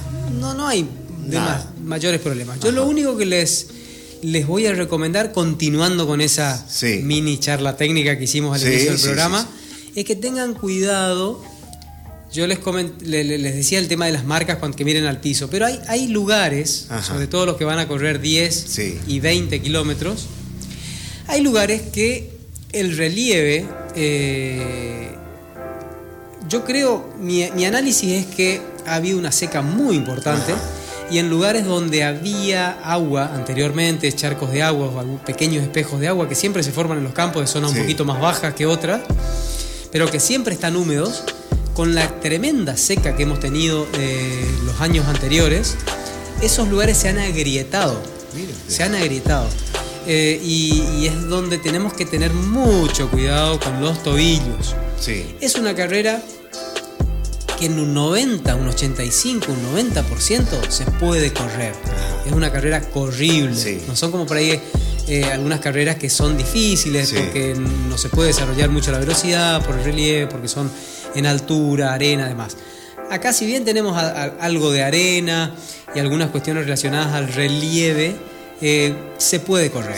Eh, de hecho, la, carrera, la distancia de 20 kilómetros tiene 5 kilómetros de asfalto, donde se puede desarrollar perfectamente la velocidad de cada uno, la, velocidad que cada uno quiera desarrollar. ¿no? Eh, pero después hay que tener cuidado cuando ingresamos al monte, cuando nos metemos en esos lugares, que para la distancia de 10 kilómetros es un lugar específico. Para la distancia de 20 kilómetros van a ser dos o tres lugares, no más que eso. Estos lugares son de una distancia de 30, 40 metros, es decir, que no se va a hacer la diferencia ahí. Entonces yo les recomiendo cuando empiecen a ver que el suelo se agrieta, en donde hay eh, eh, eh, posibilidades de poder pisar mal, bajar el ritmo, respirar hondo, bajar los decibeles, que la aprovechar para, descansar un poquito y, pisar firme, liviano, y, pero firme a la vez. El que hace trail sabe lo que estoy hablando, para evitar problemas en los tobillos. Ese es mi único, por decir así, miedo de que pase algo con los tobillos. Pero el resto de la carrera es tranquila, o sea, son senderos, lugares muy lindos, como son nuestros campos. la verdad que nuestra campiña es hermosa. Eh, y tenemos de todo. Zonas, porque parecen por momentos selváticas, zonas de monte más abiertos, eh, tenemos un poquito de arena en la costa. Vamos a tener alguna sorpresita para las ah, tres distancias. ¿eh? Eso, es bueno. Eso es bueno. Capaz que nos mojemos un poquito los un pies, en algún momento, un poquito, un poquito, no, no mucho. Exacto. Este, y bueno, después, como te decía, tiene, tiene varios, varios condimentos. para los que no conocen y vienen por primera vez a Goya, creo que se van a llevar una muy buena impresión de nuestros paisajes. Qué lindo. Eh, Fernando, en cuanto a los puestos de hidratación, ¿cuántos? Vamos a tener dos puestos de hidratación los cuales van a afectar a los 5 kilómetros, por Sí. ejemplo, eh, en una oportunidad. O sea, a los 3 kilómetros van a tener un puesto de hidratación y después a la llegada, por Sí. Eh, en la distancia de 10 kilómetros van a tener el primer puesto de hidratación, igual que los de 5 a los Sí. 3 kilómetros, y después lo van a volver a retomar a los 6 kilómetros. Ajá. Tienen dos Bárbaro. puestos, a los 3 y a los 6. los seis. ¿Sí? Perdón, a los 3 y a los 7 y medio, 8 kilómetros. Ajá. ¿Sí? A los 3 y a los 8. Sí. Pongámosle número Sí. redondo. Sí. Y después en la llegada, En la llegada. obviamente, como todos. Ajá. Y en la distancia de 20 kilómetros van a tener estos puestos que te dije recién, Sí. que es el puesto de hidratación 2, van a tener no solo hidratación de agua, Sí. sino bebida isotónica y frutas. Ajá, qué bueno. Los de 20 kilómetros que hacen un recorrido extra por ruta, 5 Ajá. kilómetros de ruta, al regresar van a tener un puesto de hidratación Ajá. pura de agua. Sí. Después van a tener a los. eh, ahí tenés. A los 8 kilómetros Sí. van a tener nuevamente puesto de hidratación, agua, Sí. frutas y bebida isotónica. Ajá. Y después a los 16 kilómetros van a volver a tener el mismo puesto con las mismas características, agua, Claro. fruta y bebida isotónica, Ajá. que yo creo que ese último, a los 16 kilómetros, van a ser cuando más provecho le van a sacar a la, a la fruta y a la bebida isotónica, que va a ser cuando el cuerpo ya esté Claro. con más de una hora eh, exigido, ¿no? Sí, por, exacto. por- por la... Así que bueno, este... Está todo dado entonces para que dado. sea una. Y a la llegada va a haber un, Sí. va a estar eh, Mitaí, que es un servicio este, contratado por la organización, eh, que se van a encargar también de, de bebida isotónica, igual que los puestos de hidratación, este, y, de la, y, de- y del agua, digamos, proveernos el agua potable y todo esto que tiene que ver con, con cuando uno llega, que necesita eh, en, en esa media hora, en esos 40 minutos, que necesita esa bebida isotónica, Sí. esos minerales, ese aporte nutritivo importantísimo para, para recuperarse de la mejor manera. Bueno, eh, ahora viene lo, lo principal que habíamos eh, hablado al principio. ¿Qué hago Ah, los perfecto. días antes de la carrera? ¿Entreno? ¿Puedo entrenar? Mira. Su consejo. Yo te diría, les Ajá. diría a los Sí. oyentes que cuando uno eh, planifica una carrera, eh, justamente eso, traten de planificar. Y esa planificación tiene que ver con diferentes periodos que uno va eh, realizando en, en- en- en un periodo de tiempo específico, eh, de acuerdo esto, por supuesto, a las características de la carrera, a las características personales y demás. Lo ideal es que esta planificación la haga un entrenador, la puede hacer uno también. Yo, mira, prefiero planificar mal a no planificar. ¿Sí? Sí, sí, sí, sí. es preferible una mala planificación que Que no no, plan- planificar. Eh, cuando uno planifica mal o le erra en la planificación, tiene posibilidades de rectificar. Pero cuando uno no tiene planificación, es como que está en el aire. Entonces, eh, lo ideal es tener tres periodos que pueden ser difere- de diferentes eh, eh, de diferentes tiempos, digamos, puede cambiar, pero tener tres periodos que tienen que sí o sí comenzar con un periodo básico, continuar con un periodo específico y terminar con un periodo precompetitivo. El- la semana pasada estuvimos hablando algo con el profe Oviedo, que Sí. nos- más o menos algo nos, nos dijo, ¿no? De- Sí. Dentro de toda su, su sabiduría y sus conocimientos, nos tiró algunos, algunos cabos Sí. como para, para ir viendo todo este tema que lo podemos ir desarrollando luego en- en nuestro programa. El periodo básico justamente lo que hace es trabajar un poco la fuerza, trabajar la resistencia en líneas generales y no hacer tanto hincapié en la velocidad. En el, en el periodo específico ya empezamos con esa base justamente del periodo básico, como su nombre lo indica, empezamos a trabajar un poquito la velocidad de base, la velocidad de resistencia. Y en el periodo precompetitivo es justamente este periodo que queremos hablar ahora. Exacto. Por eso hice esa introducción para que no sea algo bueno que haga una semana antes. No, tiene que venir con una planificación, ¿no? Entonces venimos de un periodo específico con altas cargas de entrenamiento, eh, con, con alto, in- con alta intensidad que nos dan estos entrenamientos de velocidad. Y es el momento en donde tenemos que empezar a bajar los volúmenes, no la intensidad, Sí. los Los volúmenes. ¿Cuál es el objetivo de este periodo precompetitivo? Que se llama tapering. Tapering quiere decir que vamos bajando de a poco, digamos, es algo eh, que va de a, poco disminuyendo. Una palabra inglesa, pero puede ser también, a mí me gusta más el, término de precompetitivo, porque es como que nos vamos preparando para, la, para el día de la competencia. ¿Cuál es el objetivo? Llegar no desentrenados, o sea, bien entrenados, lo mejor posible, pero descansados. O sea, lograr ese equilibrio entre descansar, pero no desentrenarse. ¿Sí? Entonces, ¿cuál es eh, la idea? Va a depender de la carrera que, vamos, que, estemos preparando, ¿no? Pero en líneas generales trabajamos por ejemplo, ¿no? Doy un ejemplo, pero después hay que ver cada, cada uno. Pero bajamos un, un 60% el volumen el día lunes, el día miércoles bajamos ya a un 40% de lo que venimos haciendo ese día. Y el día jueves o viernes bajamos a un 30% o, vamos bajando de esa, de esa manera. Por eso se llama tapering, porque vamos bajando el volumen. el volumen. La intensidad tratamos de mantenerla, ¿sí? O sea, estar eh, activos, estar eh, con los músculos activados, con, con esa sensación de correr a la velocidad que queremos correr pero descansados. Esa es la idea, que los entrenamientos, esa semana al menos, terminemos con cierta, eh, con cierta sensación de que, de que estamos descansados, de que podíamos dar muchísimo más, pero es una buena sensación eso. Así que bueno, mi consejo es ese. Después, yendo ya a lo muy finito, a lo muy específico, ¿qué hacemos? A ver, vamos a empezar de atrás para adelante. El domingo corremos, ¿cierto? Sí. El sábado, ¿corremos o no corremos? ¿Entrenamos o no entrenamos? Esa es la gran pregunta. Yo sugiero no entrenar el día sábado, algo sino muy tranquilo, como puede ser una caminata o una salida a andar en bicicleta. ¿eh? Algo, pero muy, de muy bajo, muy bajísimo volumen. O nada. Yo no hago nada, por ejemplo. Eh, ¿Qué hacemos el día viernes? Un entrenamiento continuo, ¿sí? Nada de, nada de intenso, o sea, solamente un entrenamiento continuo de muy bajo volumen. Por ejemplo, para una preparación de 10 kilómetros, 4 kilómetros, 5 kilómetros, un trote, con un poquito de potencia aeróbica al final, o sea, con un poquito de aumento de la intensidad sobre el final de la carrera, del entrenamiento. ¿Qué hacemos el día? Eh, estamos en el viernes. ¿Qué hacemos el día jueves? Puede ser un día de descanso, puede ser un día de descanso relativo con un entrenamiento cruzado, como puede ser bicicleta, como puede ser natación, como puede ser una caminata. Eh, ¿Qué hacemos el día miércoles?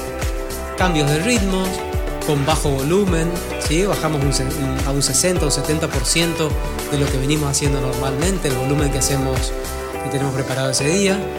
Y el día martes y lunes sí podemos entrenar algo similar a lo que venimos, a lo que venimos haciendo. O sea, empecé de atrás para adelante para, más o menos darte un, un, pantallazo general de lo que yo por lo menos sugiero a mis alumnos y de lo que yo también lo practico en mi entrenamiento, en mi planificación particular.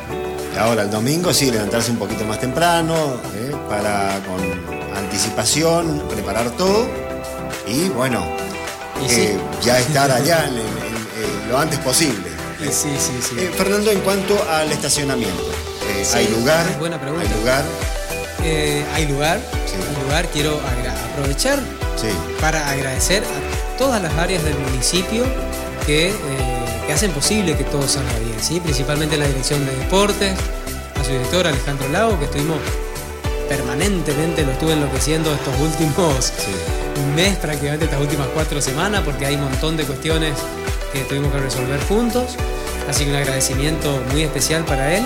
Eh, vamos a tener el apoyo de la mayoría de los profes, de todo el personal de la Dirección de Deportes, así como también de los elementos que cuenta la Dirección de Deportes para, para todos estos eventos, el arco, las banderines, eh, mesas, sillas, un montón de, cuestiones.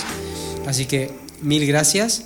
Eh, también la dirección de turismo, que ya hicimos mención a, lo que va a ser la entrega ahí en el flotante, que pertenece a esta dependencia, así como también de los, eh, de los sorteos que vamos a hacer a Isla de las Damas y el City Tour, que también fue una, una, digamos, este, un, obsequio de la dirección de deportes, de, de dirección de turismo el director Sebastián Candia, que tan amablemente nos ofreció el lugar.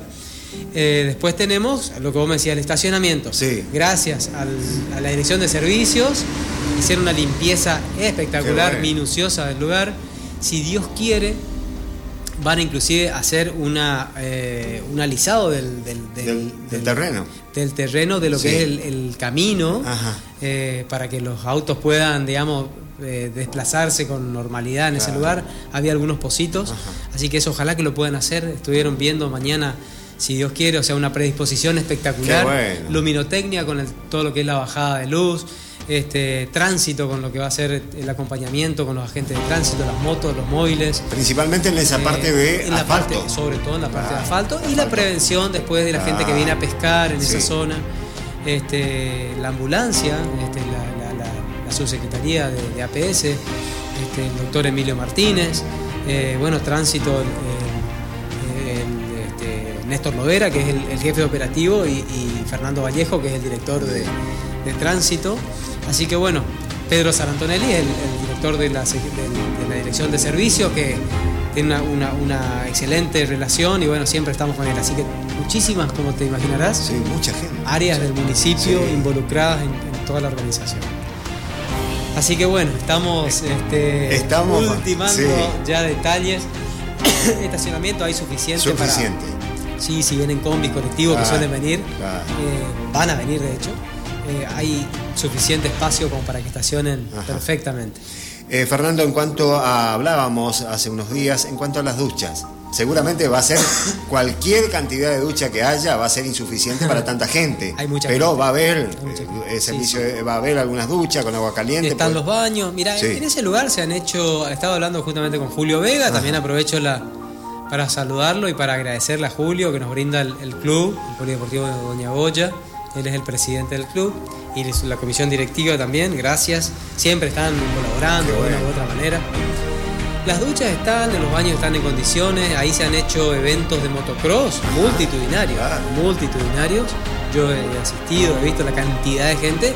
Y bueno, los baños dieron abajo. Está bien que no se usan las duchas en este tipo de eventos, sin embargo, bueno, nosotros los runners venimos bastante embarrados, transpirados muchas veces y bueno, necesitamos de las duchas y que le vamos a pedir un poco de paciencia también a los, a los corredores porque no es un lugar, digamos, que esté eh, preparado para recibir a tanta, gente al mismo tiempo.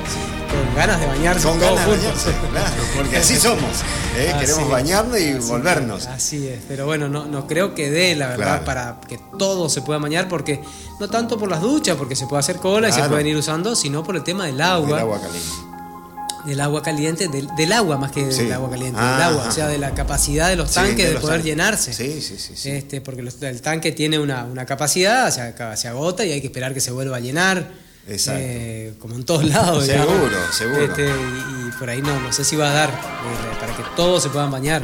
Pero, pero bueno, eh, se hará lo que se pueda y esperemos que sepan entender todos, porque la verdad que es el único por ahí temita que, que en todos lados, eh, que no, no es solamente acá, en todos lados las duchas son insuficientes para tanta cantidad de gente. Es así, lamentablemente, pero es así. Sucede así en este tipo de carreras cuando todos terminan más o menos en, una hora, una hora y media, están terminando todos. y bueno, todos quieren hacer el uso al mismo tiempo de las instalaciones sanitarias. y a veces que es insuficiente.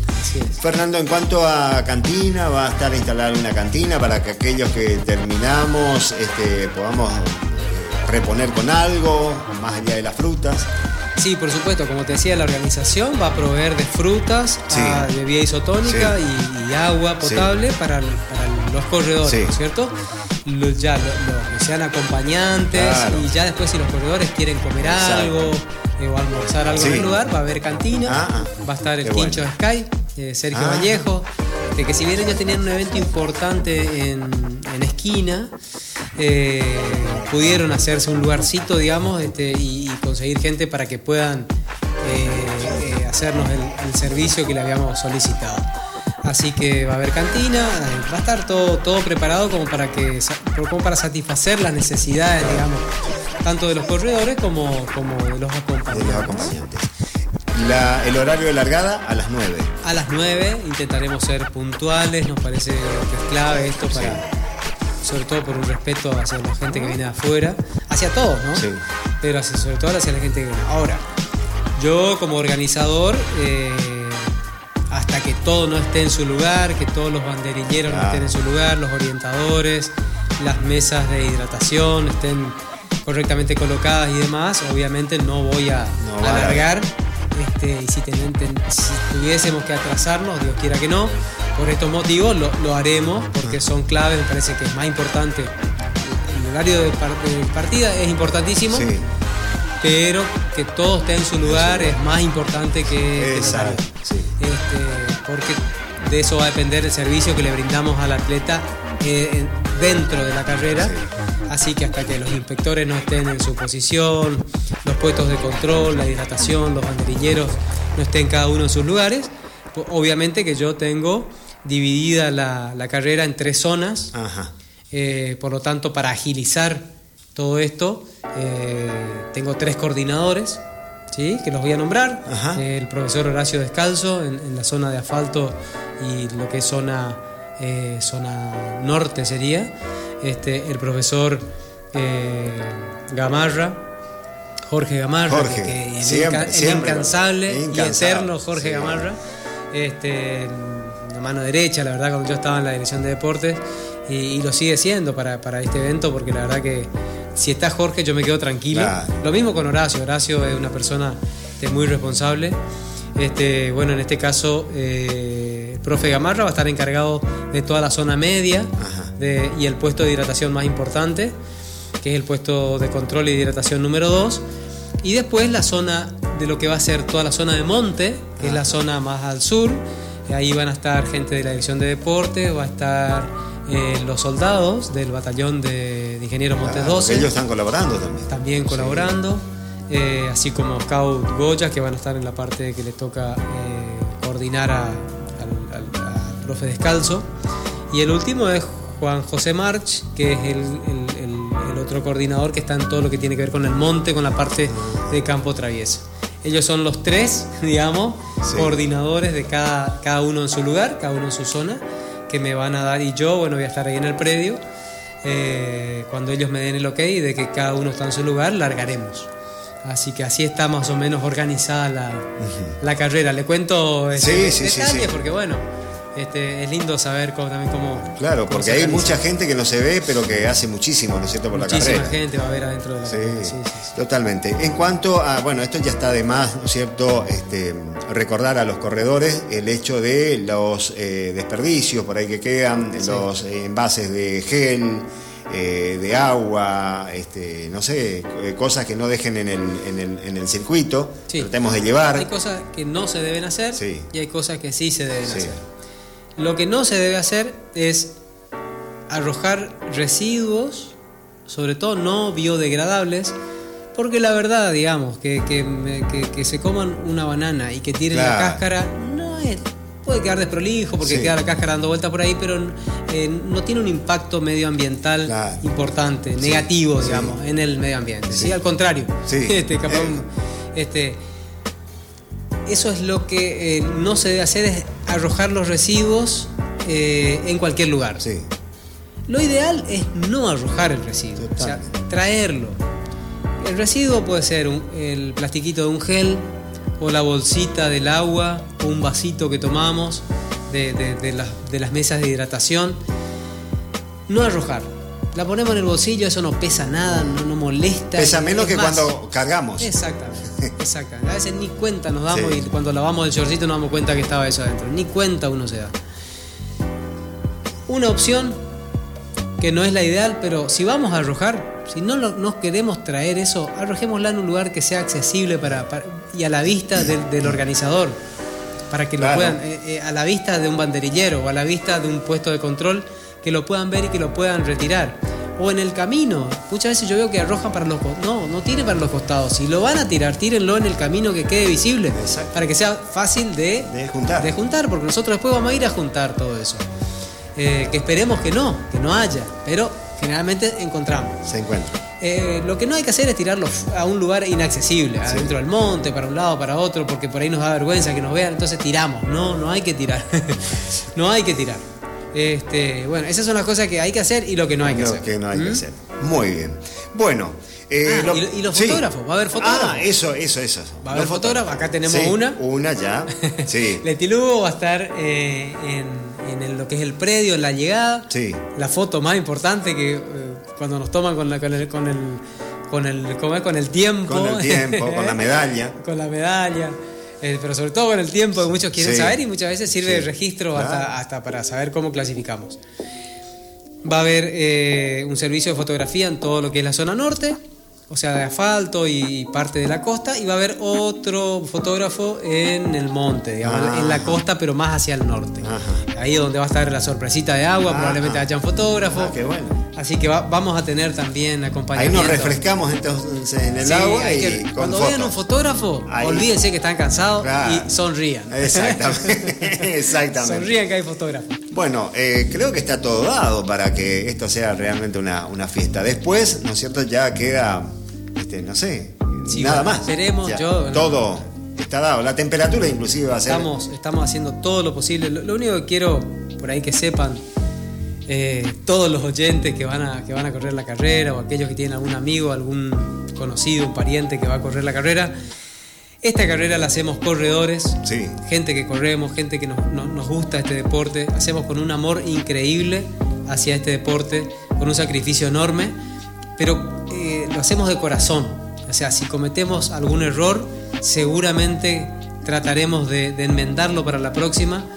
Si, si hay algún, alguna cuestión que, que ven que no les gustó, acérquense, coméntenos respetuosamente este, y trataremos de, de evitarla o de solucionarla para una próxima edición. Sí. Eh, esta es la idea, siempre fue el, digamos, el espíritu del otoño, eh, siempre fue, fue este. Y creo que la- de la mayoría de los organizadores, este, por lo menos los que yo conozco, este, este es el espíritu. eh, hacer algo por el deporte de nuestra ciudad, por el deporte de, de nuestra provincia, ¿por qué no de la región y de todo el país? Para que cada vez más gente se sume a, esto, a esto del running, que se animen a entrenar, que se animen a, a- prepararse, que se animen a cambiar de hábitos, a cambiar de vida, eh, con este deporte al aire libre, en contacto con la naturaleza, que tan bien nos hace, que, tan, tanto disfrutamos a, a esta edad, ya con unos cuantos añitos peinando canas, Exacto. y disfrutamos de un deporte de, de Sí. de- de- de alto rendimiento, de resistencia, este, y, que, y que genera tanto, ¿no? Tanto a- alrededor. Sí, Porque sí, ahí- sí, acá total. estamos generando salud, estamos generando turismo, Sí, estamos generando movimiento. Fuente de trabajo eh, fuente de Fuente de trabajo. este, fuente todo esto que yo te decía, todos lo- los servicios de, de cronometraje, servicios de fotografía, servicios de cantina, todo genera un, es un movimiento eh, que va, va a tener la ciudad, que obviamente no es la fiesta del Surubí, Claro. pero que es importantísimo para mucha gente que no es no vive solamente de un evento en la ciudad, bueno, ni hablar de los alojamientos, ¿no? Las cabañas, este, los, los departamentos para Se sabe que hay muchas cabañas que están que fueron reservadas, ¿no? Sí, sí, está saturado. Todo lo que hay en la zona del puerto ya está, Ya está saturado. Todos eligieron, o la, o la gran mayoría eligió. Eh, ah, mirá, Agustín Clemente Ah. este, Segovia nos, nos, nos, nos deja su saludo. Este, y bueno, para vos también, Agustín, este, sabemos que sos un excelente corredor, así que seguramente que vas a empezar a ser protagonista en estas, ya sos protagonista y vas a empezar a ser aún más en lo que tiene que ver con el circuito correntino. Así que el mayor de los éxitos para vos también en, en la carrera. Eh, Pablo Segovia también, que bueno, hoy, hoy de cruce lo vi ahí, él trabaja en el, en el supermercado Bea. Este, y nos saludamos, este, pues, estuvimos ahí también, el, el Bea es uno de nuestros sponsors, Sponsor. y nos colabora con, con la fruta, Qué con bueno. parte de la fruta. Este, así que bueno, como venimos hablando, es todo un, un- movimiento de, digamos, económico y de un montón de cosas que también es importante para, para la ciudad. No es un tema menor, digamos. No, por supuesto. Además, que bueno que se involucró también el director de, de turismo, ¿no es cierto? Que Así es. eh, no lo pudimos tener hoy, pero ya lo vamos- a hablar con él, porque tanto, tanto bien le hace a- Sí, a, sí, la sí. ciudad todos estos eventos, más allá de que sea deportivo, cultural, porque después se viene la Neike, o sea, hay otro, otra, otra, otro este, evento que convoca muchísima gente. Le dijo al director de, turismo este, que para el jueves que viene, por ahí sí, sí este, no tendría problemas en venir, porque bueno, teníamos pensado eh, invitarlo, pero bueno, tenía sus, compromisos también. Exactamente. Así que bueno, este, seguramente pronto lo tendremos en nuestro, nuestro programa para que nos dé su visión acerca de lo que de lo que tiene que ver con el turismo en nuestra ciudad. Entonces, Fernando, ¿cuántos eh, corredores vamos a hacer en la otoño 2022? Eh, bueno, cerramos con 350, participantes. El número final lo vamos a tener seguramente ya en la charla técnica del día sábado 21. En la charla técnica voy a decir el número ya final. Una vez que una vez que recibamos las remeras, que sepamos exactamente cuántos tañes tenemos, que sepamos si alguna gente se dio de baja, quiénes se dieron de alta y, demás, todos esos detalles los vamos a estar ultimando con el servicio de cronometraje el día sábado a la tarde, cuando hagamos la, acreditación y la entrega de kit en el flotante de nuestra ciudad, en la Plaza Italia. Eh, allí estaremos ya ultimando esos detalles y cerrando el número definitivo. Bueno, eh, ahora vamos a recordar. Eh, Disculpa, en líneas generales, en líneas generales tenemos redondeando números, 100 participantes en 5 kilómetros, 100 participantes en 20 y 150 en 10 kilómetros. Bueno, eh, le, preguntaba esto porque para irnos un poquito más atrás, eh, para irnos seis años eh, más atrás, vamos a hablar de la primera, de la primera Otoño Trail, la primera Goya Otoño Trail. Fue un 22 de mayo, pero de, mil, de 2016, de 2016. 22 de mayo coincide ¿eh? Eh, bueno, en aquella oportunidad, esa fue la primera edición, donde seguramente un, cúmulo de, emociones este, se, entrecruzaron ahí entre los organizadores, competidores, eh, y que esta, usted lo sabrá mejor, ¿no es cierto?, se desarrolló en el predio Costa Solubí, hoy predio Costa Solubí. Así es. Bueno, eh, ¿quiere saber eh, cómo fueron los, este, los podios, por ejemplo, para ir recordando? Hay gente que sigue corriendo, hay gente que no está en el podio acá, que son eh, algunos compañeros nuestros que no están en el podio en esta, en, estas, en esta clasificación que saqué, porque si no era mucho, y, pero que han mejorado notablemente sus tiempos, que han mejorado notablemente sus tiempos. Hay algunos sí que están ¿eh? algunos sí que están. Por ejemplo, en la General Dama se corrieron tres distancias. 21, eh, se corrió 10 eh, kilómetros y 5 kilómetros. En General Damas, 21 kilómetros. La primera posición fue para Nelly Alicia López, de aquí de Goya. Una gran amiga, Nelly. Sí, una gran corredora. Alicia López. Sí, se dedica a, más a las ultra, creo que ahora en estos últimos años. en los últimos años se dedica a, ultra, a ultra distancia. A ultra distancia. Hizo eh, los 21 kilómetros en una hora 46 minutos 24 segundos. ¿sí?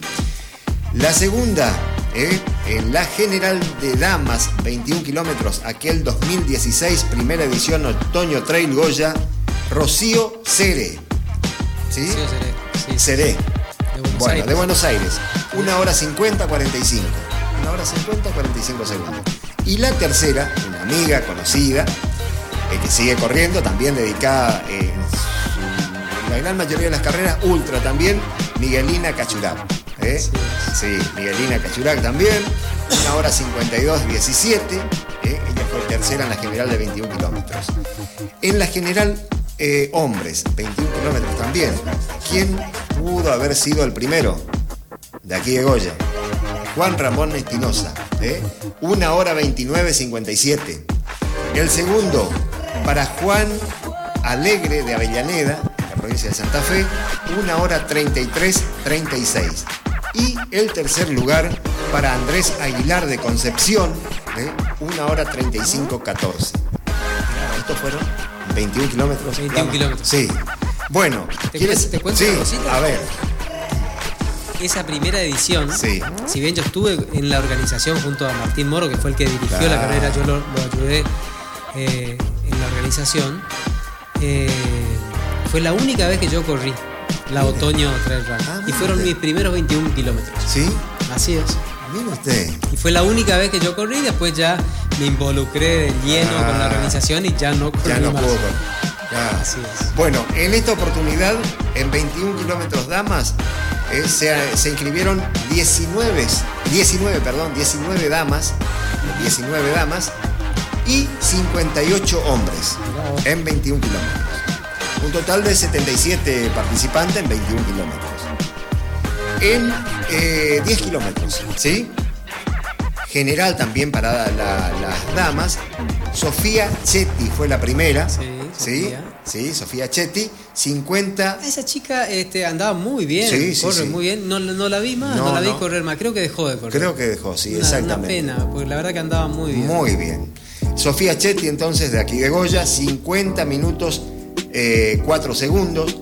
Eh, María Silvani es de La Paz, creo que Sí, también sí, la está- conozco. eh, la, la conoce. La creo conozco, que María. estaba involucrada en, en la organización de. De Tres Arroyos, Eh, exactamente. de La Paz. Exactamente. Exactamente. Sí, es la novia de Alexis. este, el- el- son, son los organizadores. Los organizadores. Sí.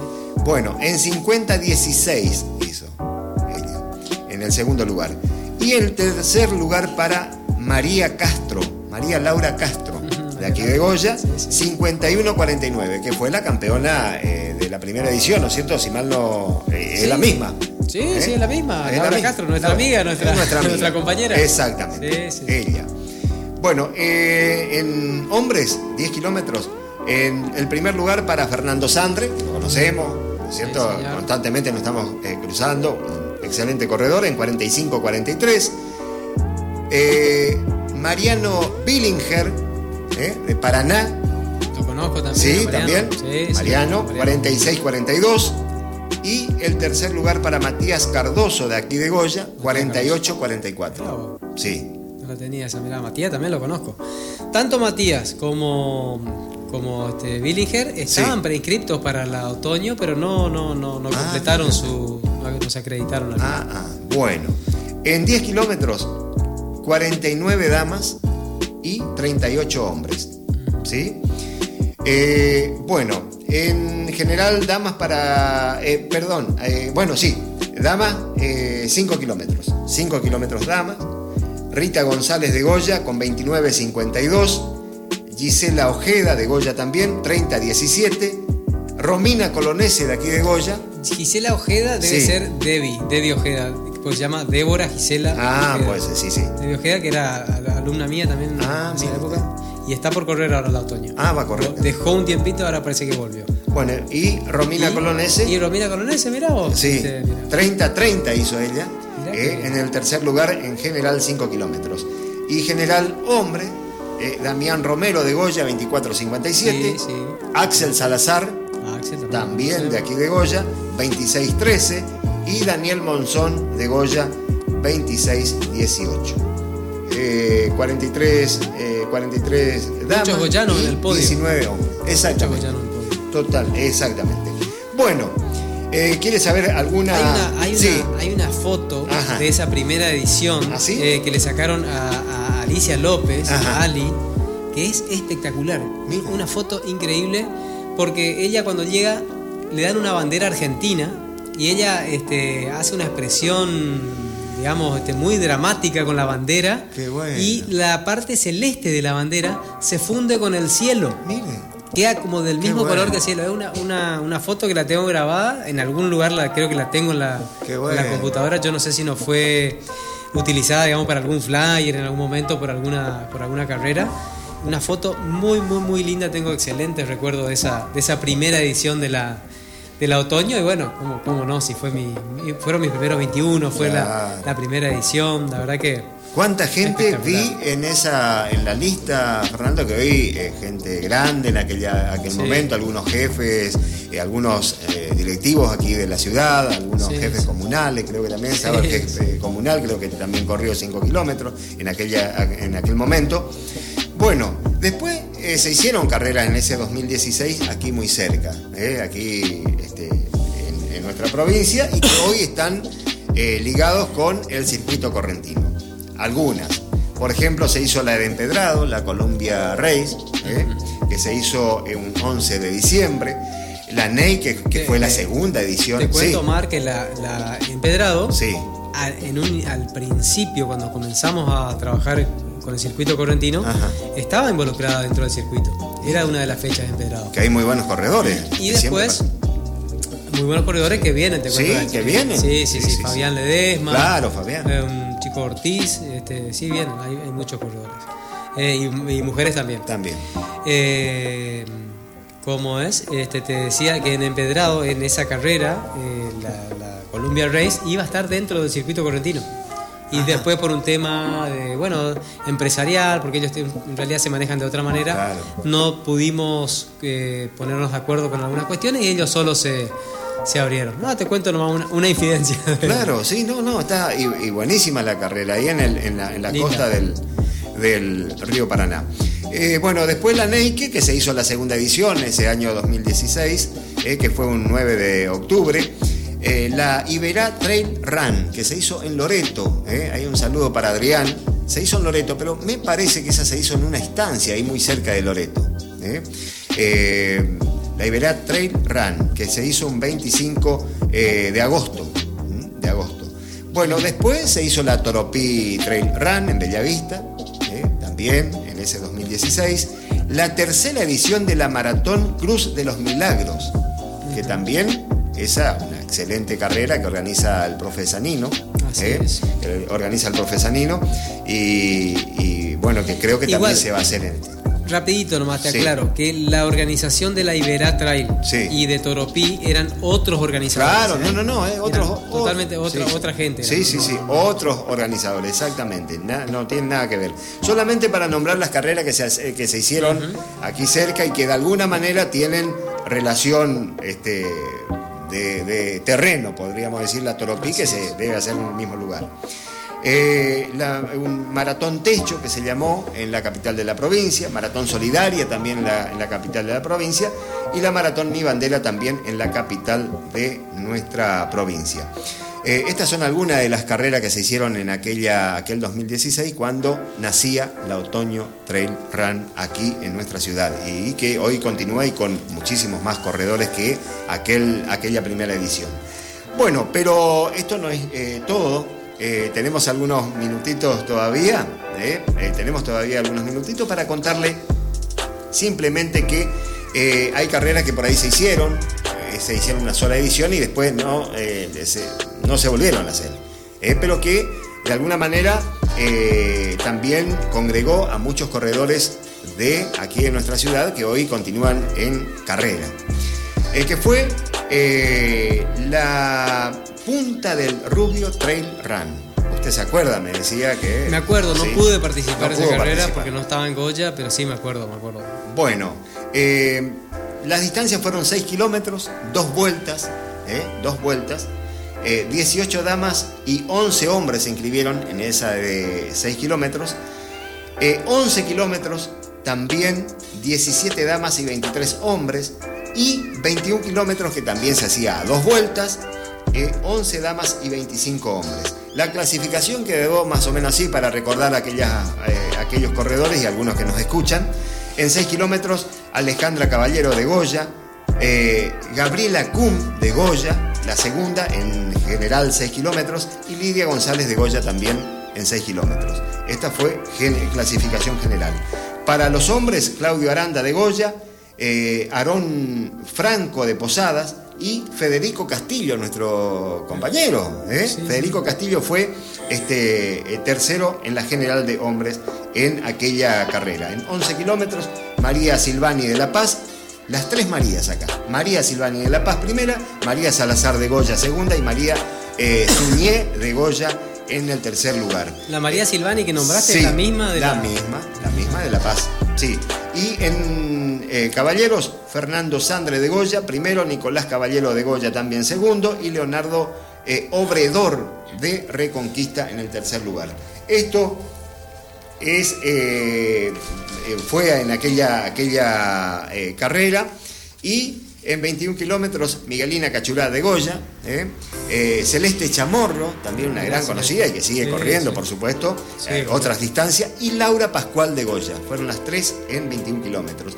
Y este, Ives Saucedo de Reconquista, Juan Espinosa de Goya y Luis Campos de Reconquista fueron los tres de la general en 21 kilómetros. En aquella, aquella, este, me imagino, hermoso paisaje ahí a la, vera del río Paraná, ¿no es cierto? Punta del Rubio, un lugar que se conoce y que conocen mejor los pescadores por sus eh, piezas eh, magníficas de dorados en ese, sector de, del Paraná. He pescado un dorado en esa zona pintaseando. Ya, vio que es una zona maravillosa.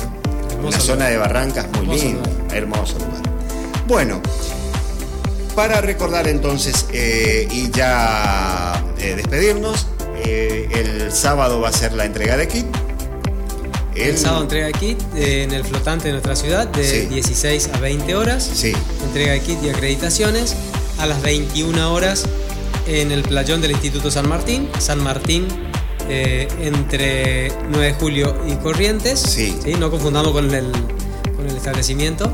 21 eh, horas charla técnica y pasta party. Sí. Eh, a cargo de la escuela y a beneficio de la Escuela de Atletismo Municipal de Goya. El día domingo, el gran día, de 7 a 8, entrega de kits a los foráneos que están llegando ese día, de 8 a 9. Nos ponemos todos ahí, este, cada uno a sus lugares, lo, que tiene que ver con la organización. 9 menos cuarto, eh, entrada en calor, 9 menos 20, 9 menos cuarto, entrada en calor, y a las 9 9 y 5 más tardar.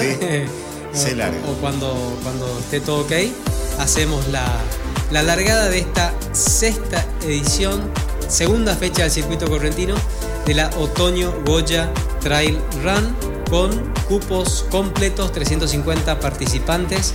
Gracias a todos ellos, a los grupos de running que han apoyado muchísimo, a todos los grupos de running. La verdad que todos los grupos que yo conozco al menos este, están participando con, algún número de, corredores en, esta, en, este evento. Así que bueno, gracias para todos ellos. Espero que hayan disfrutado del programa tanto como nosotros. Gracias Toby Rojas, gracias Leti Lugo, operación y, e imágenes y, todo lo que tiene que ver con la parte de redes. Este, y bueno, Omar Rojas y Fernando López Torres en la conducción de este programa que hemos llamado Running por Dos.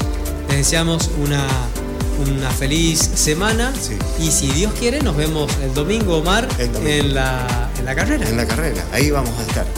Muchísimas gracias, señora, señor. Y nos encontramos con, a través del programa el próximo jueves con ya lo que dejó la Otoño Trail Run en su sexta edición. Muchísimas gracias, buenas noches y nos encontramos el domingo.